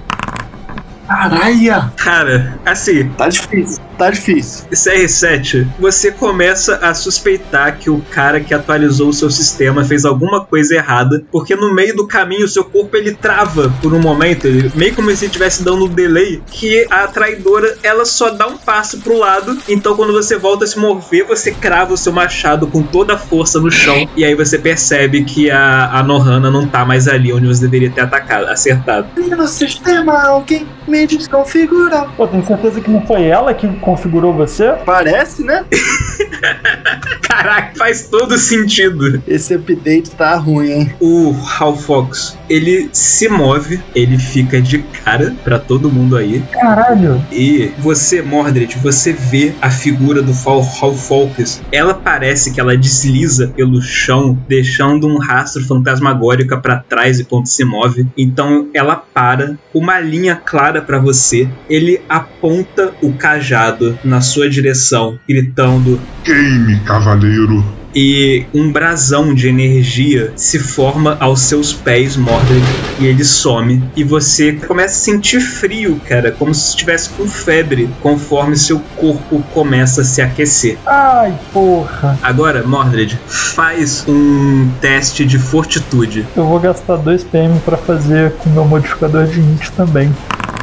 Ah, Nossa, você falhou. Nossa, você que fala é crítica. Não, relaxa, por enquanto você só vai levar o dano completo, que foi 10 de dano que você sofreu. Mordred, você sente o seu corpo quente, e mais do que isso, você sente o seu sangue se esquentando dentro de você, e você sente muita dor, Mordred, assim como o frio, e, e você fica meio zonzo ali, cara, como se estivesse ardendo em febre. E não só isso, como o Guiri Frodo, o tentáculo que segura ele, se aperta mais ainda, começando a esmagar o corpo de Frodo. A gente sabe disso? É, vocês escutam os gritos de dor dele.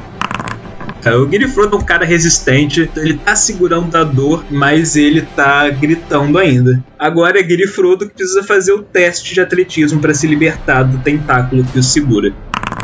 Cara, Guiri Frodo, com toda a sua força, ele grita e ele consegue, com seus braços, afastar o tentáculo e cair no chão livre deles. Agora é o Mordred. Os tentáculos ainda estão ali fazendo estrago? Então, assim, Caralho. Ah, ok. Então a escolha foi tomada por mim. Eu vou ativar a minha engenhoca de velocidade. Eu vou. Na real, não. Eu vou virar pra eles e vou falar: ó, o o grandão ali vai dar trabalho, hein? E vou falar: CR7, abaixa mais só um pouquinho. E eu vou atirar na mecânica, porque ela é uma traidora, cara. Porra. Falta de caráter no negócio dele. pode fazer o ataque aí. 27, acerta? Acerta sim. Mordred, você dispara com sua pistola contra a mecânica traidora, acertando ela em cheio, um tiro na barriga. Você vê ela grunhindo e se curvando de dor, ah, maldito! Mas ela continua em pé ali, aguentando. Pra recarregar a pistola, você lembra qual é a ação que eu tenho que tomar? É uma ação padrão. Padrão! Se você tiver saque rápido, pode ser movimento. Eu vou virar pra menina e falar: Ó, movimento não ajuda a gente não. Grita pra dar bônus ou alguma coisa assim, porque a gente vai ficar parado por aqui, não tem o que fazer. Ela grita: Puta que pariu, é sério que você é um pistoleiro que não sabe sacar suas armas rápido? Eu não sou um pistoleiro, eu sou um inventor. Ah, tudo bem, eu vou mudar a estratégia. Eu vou vir pra cá e eu vou continuar indo. Se eu tiver como dar a volta nesse container, melhor ainda. Tudo bem, então Mordred, depois de realizar esse disparo, ele só se distancia o máximo que consegue, correndo por entre os containers. Agora é a mecânica, ela grunhe pra vocês e por fim ela pega sua adaga e realiza um ataque contra Roran. Tomei gostosinho. Ela consegue te acertar, Roran. Você sofreu 6 de dano. Agora sim, Roran. Pra você, distraído com a batalha, de repente ela grita: Tome seu cavaleiro desgraçado! E você recebe uma facada em cheio na barriga. Caraca, ela tinha muita raiva enrustida, cara. Que isso? Ela puxa a adaga. Isso é pra me derrubar, seu desgraçado. E ela sai correndo depois disso. Fujitsu. Bateu, correu. Caraca. Covarde. Ela corre, se distanciando o máximo que ela consegue também. Ela corre muito rápido, sumindo lá longe. E essa facada, quando ela puxou a adaga, saiu sangue, começa a manchar a sua roupa. Você segura o ferimento, gruindo de dor, e você também começa a sentir um mal-estar. Tava envenenada. Filha da puta, caraca, essa mulher é uma cobra. É literalmente uma cobra. Roran, faz um teste de fortitude. Oh, fuck. Cara, você sofreu 10 de dano com o veneno. Você fica tonto ali, sentindo um enjoo, um mal-estar muito grande. Você tá se segurando pra aguentar. E não é só isso, Roran, porque esse veneno ele vai durar três rodadas. Então essa foi a primeira rodada, mas ele ainda vai agir por mais duas. Agora é a conselheira que começa a gritar novas ordens e instruções pra você, mudando a estratégia. Então todo mundo vai ganhar mais um em qualquer teste que fizer. Entendi. Por que, que isso não foi antes de eu tomar a porra do veneno, já que foi quase? Caraca. Agora é o pistoleiro, ele se move só um pouco pra frente. Dessa vez ele dispara contra CR7, que é quem tá mais, a, mais à frente. Ele acha que tem uma visão mais clara pro CR7. Então ele de novo ele guarda as duas pistolas, saca mais duas, mira no CR7 e dispara contra ele. Errou. Acertou um. Tá bom. Um dos tiros ele resvala na sua lataria, tipo ele bate e é ricocheteado pro outro canto, mas o outro consegue perfurar ela, atravessando sua, seus mecanismos internos e você sofreu 16 de dano com esse disparo. Pelo amor de Deus, um tiro. O tiro ele atravessa sua lataria CR7. Você sente o seu sistema falhando um pouco porque mecanismos importantes foram danificados. Começa a sair faísca pelos seus fios e tal, e você vê que você tá meio mal. É, já desconfia. Agora é o Roran. Cara, na real, na real, eu preciso de ajuda, então tô pensando seriamente em meter o pé. Voltar com. Não! Já viu que meter o pé não vai funcionar, cara. Eu Vou chegar no molecão porque ele é pistoleiro, ele não deve ser bom no combate mano a mano. Eu saco a minha meu florete e vou pra cima. Roran corre para cima do pistoleiro, tentando acertar ele com seu sabre e pode rolar o seu ataque, Roran. Porra, aí sim, crítico. Rola de novo ou não? Roran, você rola 2d6. 2d6 mais 5. Cara, Roran, você corre pra cima do pistoleiro com tudo. Cara, você chega enfiando o seu florete nele, que atravessa a barriga do cara. Você tira cortando e sai sangue enquanto o cara grita de dor. Ah, não! E o cara grunhe lutando pra se manter de pé enquanto o sangue dele mancha o chão e a sua lâmina. E você conseguiu ferir bastante ele. Agora é CR7. Então, eu vou ter que abusar do meu atropelar de novo, porque de novo eu tô longe demais das coisas. Ó, seis aqui é seis pra chegar nele. Então eu vou chegar atropelando, metendo ele em cima do Grifrodo. Ok, então você chega correndo pra cima do Hal Fox querendo atropelar ele e faz o seu ataque. 24. Não é tão ruim. Realmente não é tão ruim, só que CR7. Você desliza pelo chão a toda velocidade, brandindo seu machado. Você atinge o Hal Fox com ele, mas você vê seu machado ele deslizando pela armadura dourada do líder libertário Puta que pariu, cara. sem conseguir quebrar suas defesas. Apesar do impacto, o seu inimigo conseguiu sair ileso do dano. Agora é a vez dele, e primeiro de tudo, os tentáculos que saem do portal tentam agarrar Frodo e CR7. Pô, tá certinho no range, hein? Que maldade. Você que correu até aí, eu não fiz nada. Ah, essa aí foi triste. É bom quando o jogador se ferra sozinho, né? Sem precisar que o mestre. Fudeu, vai morrer os dois. Contra o Giri Frodo primeiro. Consegue agarrar o Giri Frodo. Agora contra você, CR7. Tanto o Giri Frodo quanto o CR7 são agarrados pelos tentáculos sombrios que saem dos buracos. Aham, aham, entendi. e são presos por ele. E não só isso, como você, Mordred, faz um novo teste de fortitude. Vou rolar com, a, com mais 13.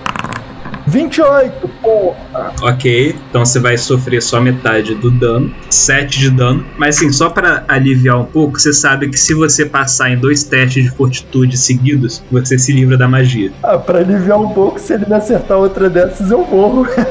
Mordred, cara, você sente a sua febre aumentando. Você tenta ali resistir, então você tá aguentando da melhor forma que você consegue. Você sofreu mais um dano ali, mas você tá se mantendo em pé, cara. Você sente seu corpo quente, está lutando contra isso, mas você se aguenta lá do jeito que tá. E agora sim o Hal vai fazer a ação dele. É, que filho da puta. Ah, tá. Isso não foi a ação dele. Entendi. Vendo a situação como tá, ele se move, ele mira o seu cajado contra a conselheira Lydia e dispara uma magia contra ela. Ele dispara um crânio envolto em energia sombria Oh boy. contra a Lydia. Ela vai fazer um teste de fortitude.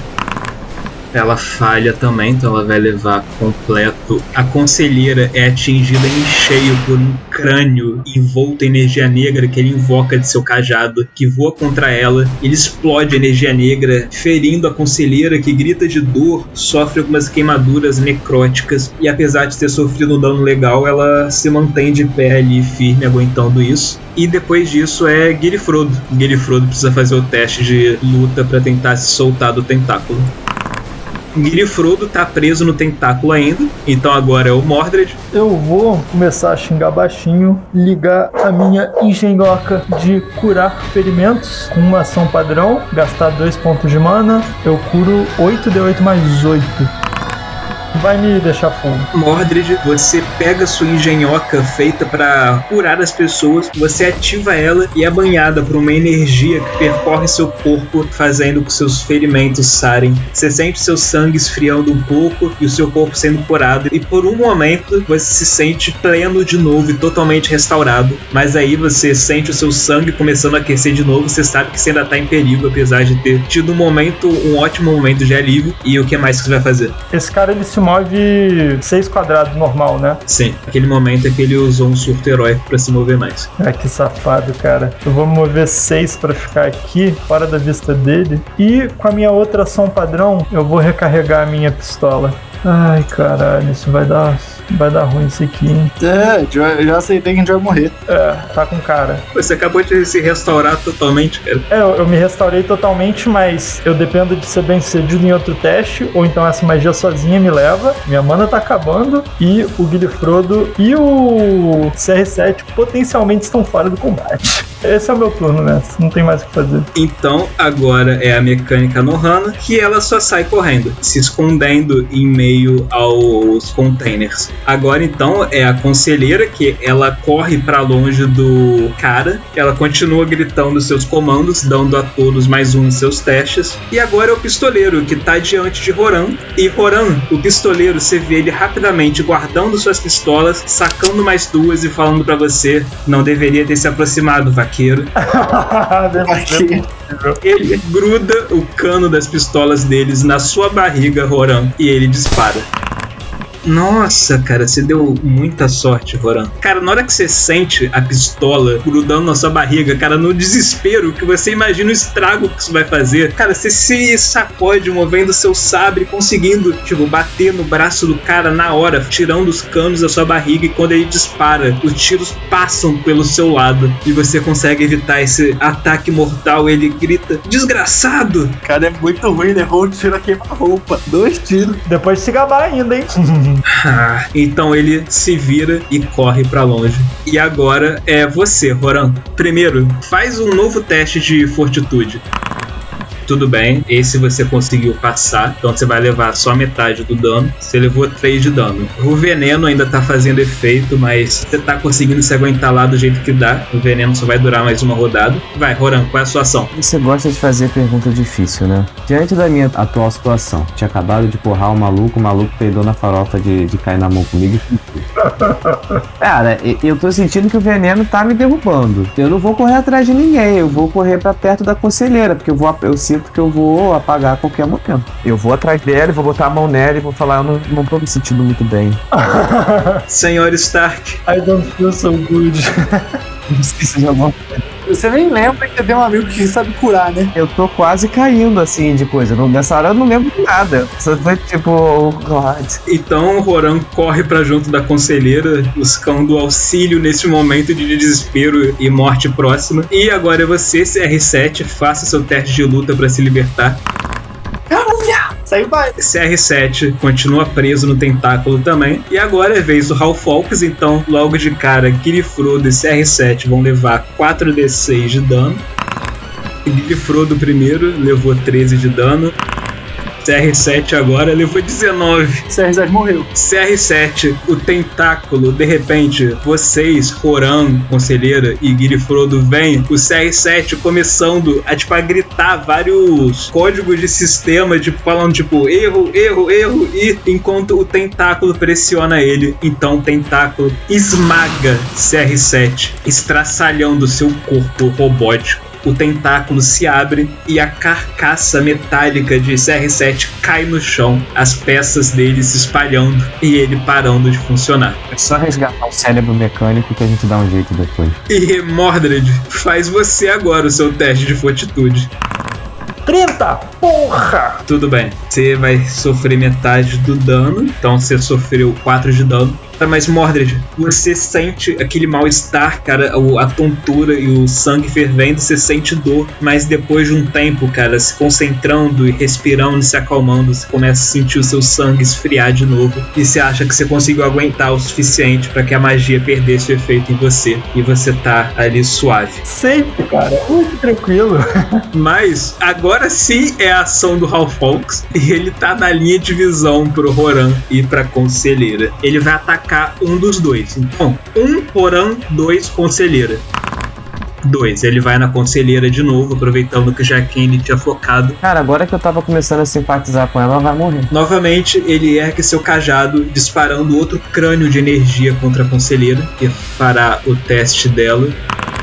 A conselheira é atingida por um novo crânio de energia negra que se choca contra o corpo dela, mesmo com ela resistindo, aquela energia necrótica se espalha pelo corpo dela queimando. Ela grita de dor, mas faz o possível para se segurar no lugar. E o Paul Fox continua ali parado no lugar de boa. Agora é o Grifrodo que vai ter que fazer o teste de luta para se libertar.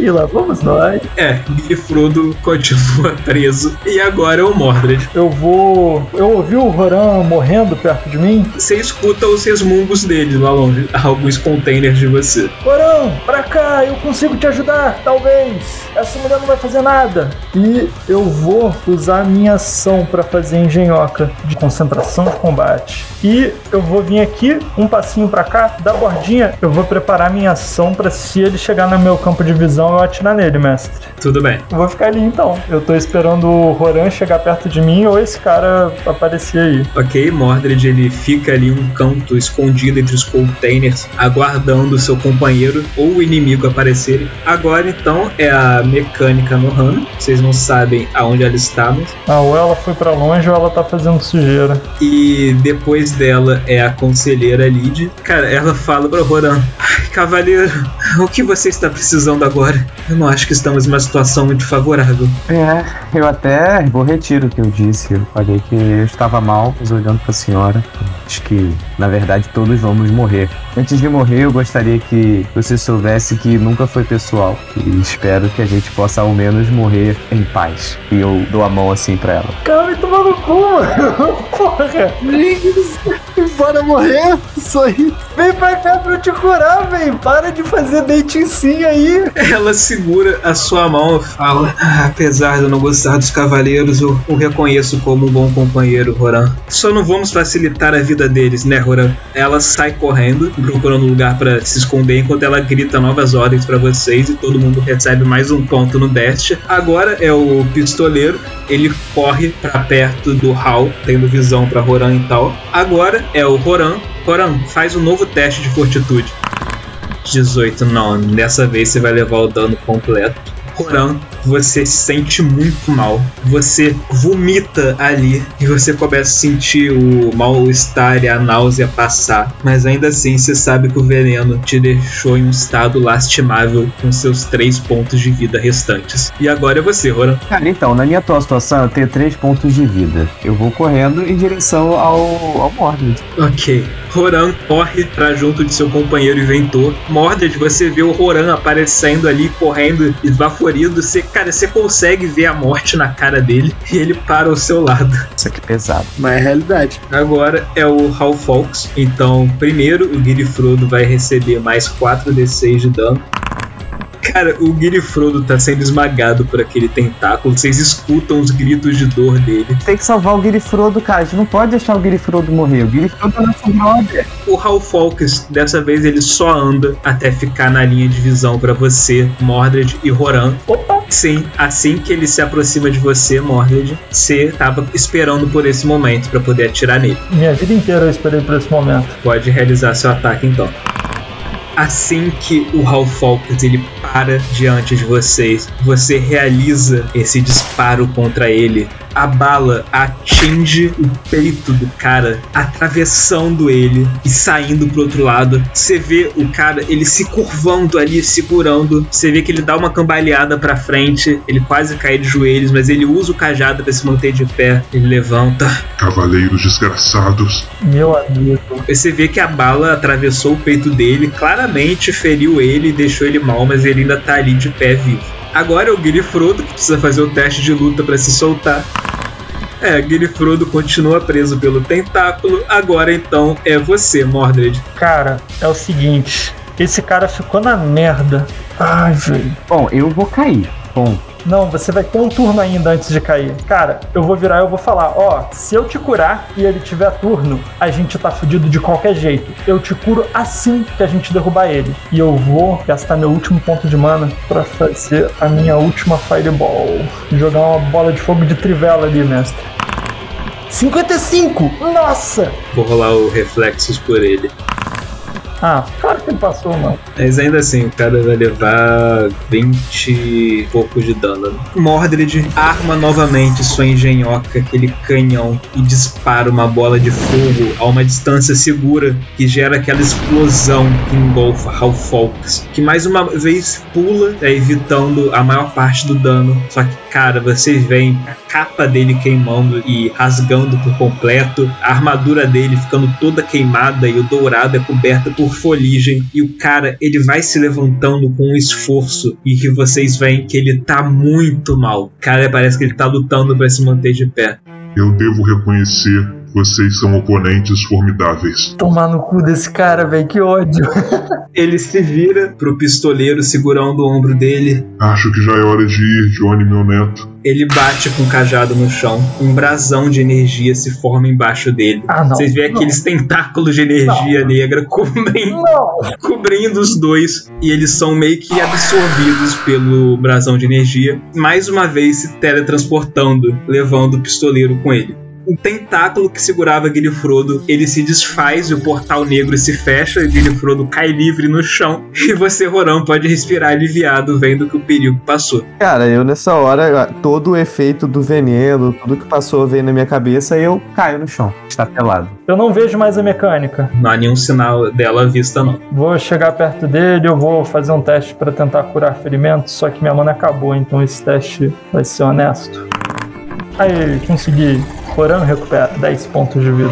Eu vou olhar pro resto do grupo e, e, é, gritar, né? Chamar Grifrodo, CR7, reportem, qual é a situação? Logo depois o Guilherme Frodo chega carregando a cabeça do CR7. Não, eu já falei, tá no cérebro dele. Você vai voltar ao CR7. Ponto, ponto... Não, ele vai virar o CR8 na próxima. CR8.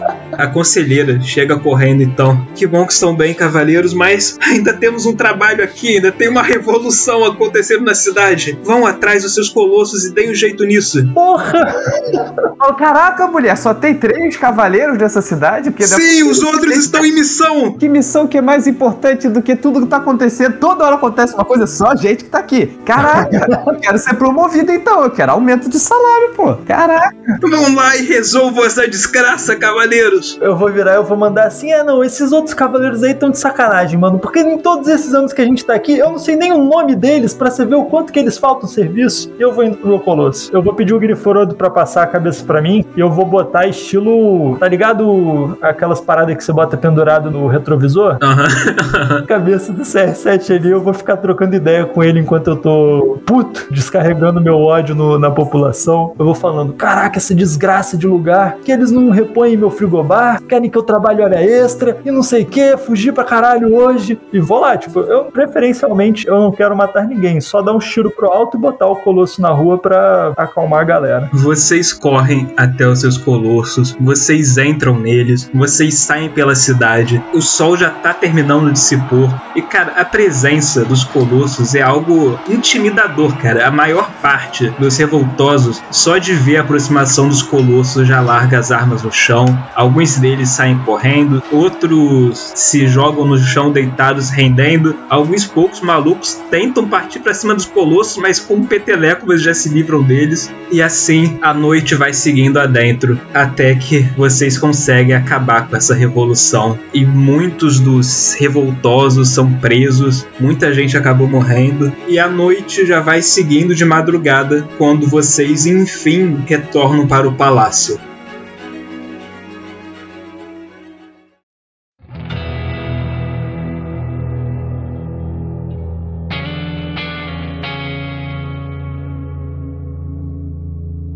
Vocês sabem que foram inúmeras as mortes que ocorreram essa noite. Tanto dos políticos que estavam na prefeitura, das pessoas assim que não tinham nada a ver com isso, que estavam só nos arredores ou nas casas em volta que também sofreram e pereceram sem saber o motivo disso. Teve muitos guardas que estavam só fazendo o trabalho honesto deles que foram mortos pelos revoltosos. Boa parte dos revoltosos acabou perecendo também. Foram milhares de mortes que aconteceram na cidade essa noite. Vocês três retornam, enfim, para o palácio. Vocês aguardam diante dos portões da sala do trono, junto da conselheira. Todos vocês exaustos, só aguardando serem chamados para terem com a regente. Eu tô quieto, calado, meio que resmungando baixinho, enquanto eu tô começando o processo lento e complicado de remontar o CR7. Enquanto vocês estão ali, a conselheira, ela se vira para vocês. É sério que vocês acharam que eu que tinha matado aqueles caras? Eu vou olhar pra ela assim, levantando a sobrancelha. Se você quiser, eu te mostro a imagem pra você ver o quão parecida era você com aquela figura. Fora que você, o passatempo favorito é nos humilhar, né? Acho que isso também faz com que a gente não se facilite na hora da gente suspeitar de você, né? Olha, por favor, você acha que eu iria cometer um crime capital só pra querer tirar uma com a cara de vocês? Não, não, não. Eu acho que você podia não gostar da gente porque a gente representa aquilo que você odeia, porque é o que esses revolucionários têm na cabeça. Nós representamos o que há de pior na sociedade. Olha, você realmente tem razão quanto a isso, mas você vê ela abaixando a manga, mostrando o ombro esquerdo dela. Vocês veem ali como se um pedaço de pele tivesse sido arrancado de lá. E ela fala: Eu realmente já pertencia aos libertários anos atrás na Segunda Revolução.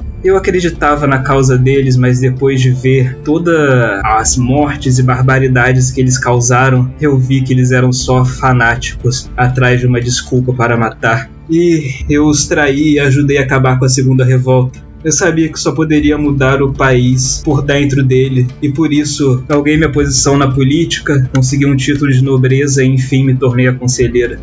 Mas eu jamais compactuaria com a- os ideais desses desgraçados de novo. Ok, ela tá bem que ganhando. Ela tá ganhando muito da nossa confiança de uma vez só, né? Não, a, a sua, né? Eu Vou levantar minha cabeça assim, que eu tava concentrado ali, curvado, né? Fazendo, tentando remontar o CR7. Aproveitando que a gente tá nesse momento de se abrir, falar coisas do coração. Pô, sensacional esse negócio de mudar o, o país por dentro e tal. Mas, sabe, se essa é a tua estratégia, tu podia ser um pouco menos cabaça, né, cara? Porra, chato pra cacete, atrapalha o nosso caminho todo momento, trata a gente mal. Me ajuda a gostar de você, por favor. Me ajuda a te ajudar. Depois de falar isso, eu volto pro meu trabalho ali e fico quieto. O, o Mordred não é muito de palavras. Ela fica quieta também depois dessa. E vocês só aguardam, estão todos exaustos. E se eu olho pra ela, eu falo um pouco alto assim, mas eu falo, nossa, esse momento de sinceridade te deixou tão mais bonita. E fico olhando assim ela. Ai, caralho, tava demorando. Os portões são enfim abertos, os nobres que estavam lá dentro saem e vocês todos são chamados para ter com a regente. Ela fala: Senhores, agradeço o serviço que vocês prestaram essa noite. Nós conseguimos conter a revolta e, apesar de todas as mortes e perdas, está tudo bem por aqui agora, mas as notícias não são tão boas assim. Ah, não, lá vem. Qual foi? Revoltas assim aconteceram por várias cidades pela nação, pelos três reinos. Nós conseguimos conter as revoltas na maioria delas. Os demais cavaleiros de ferro conseguiram auxiliar nas outras cidades e impedir perdas consideráveis, mas ainda assim há algumas cidades que estão agora sob o domínio dos libertários. E isso não é tudo. Aproveitando-se de todo esse caos, Surageli avançou com suas tropas contra a Aliança e conquistou várias cidades na fronteira. Cavaleiros, nós estamos oficialmente em guerra com Surageli.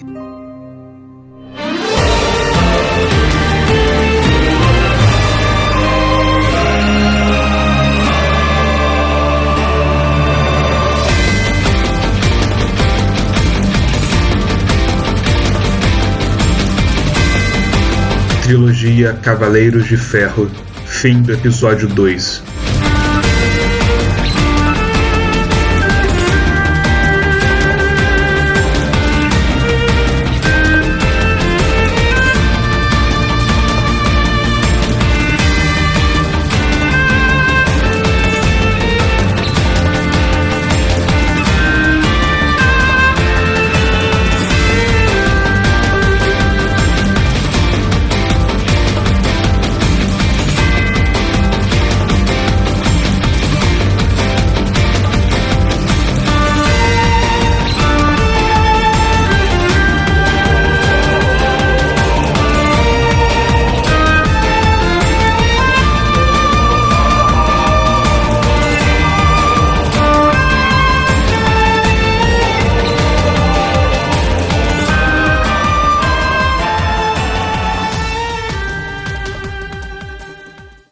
Enquanto isso, no outro canto da cidade, longe dos olhares e ouvidos dos cavaleiros, a figura imponente de armadura dourada de Hal Fawkes encontra-se no topo de um prédio, observando o nascer do sol.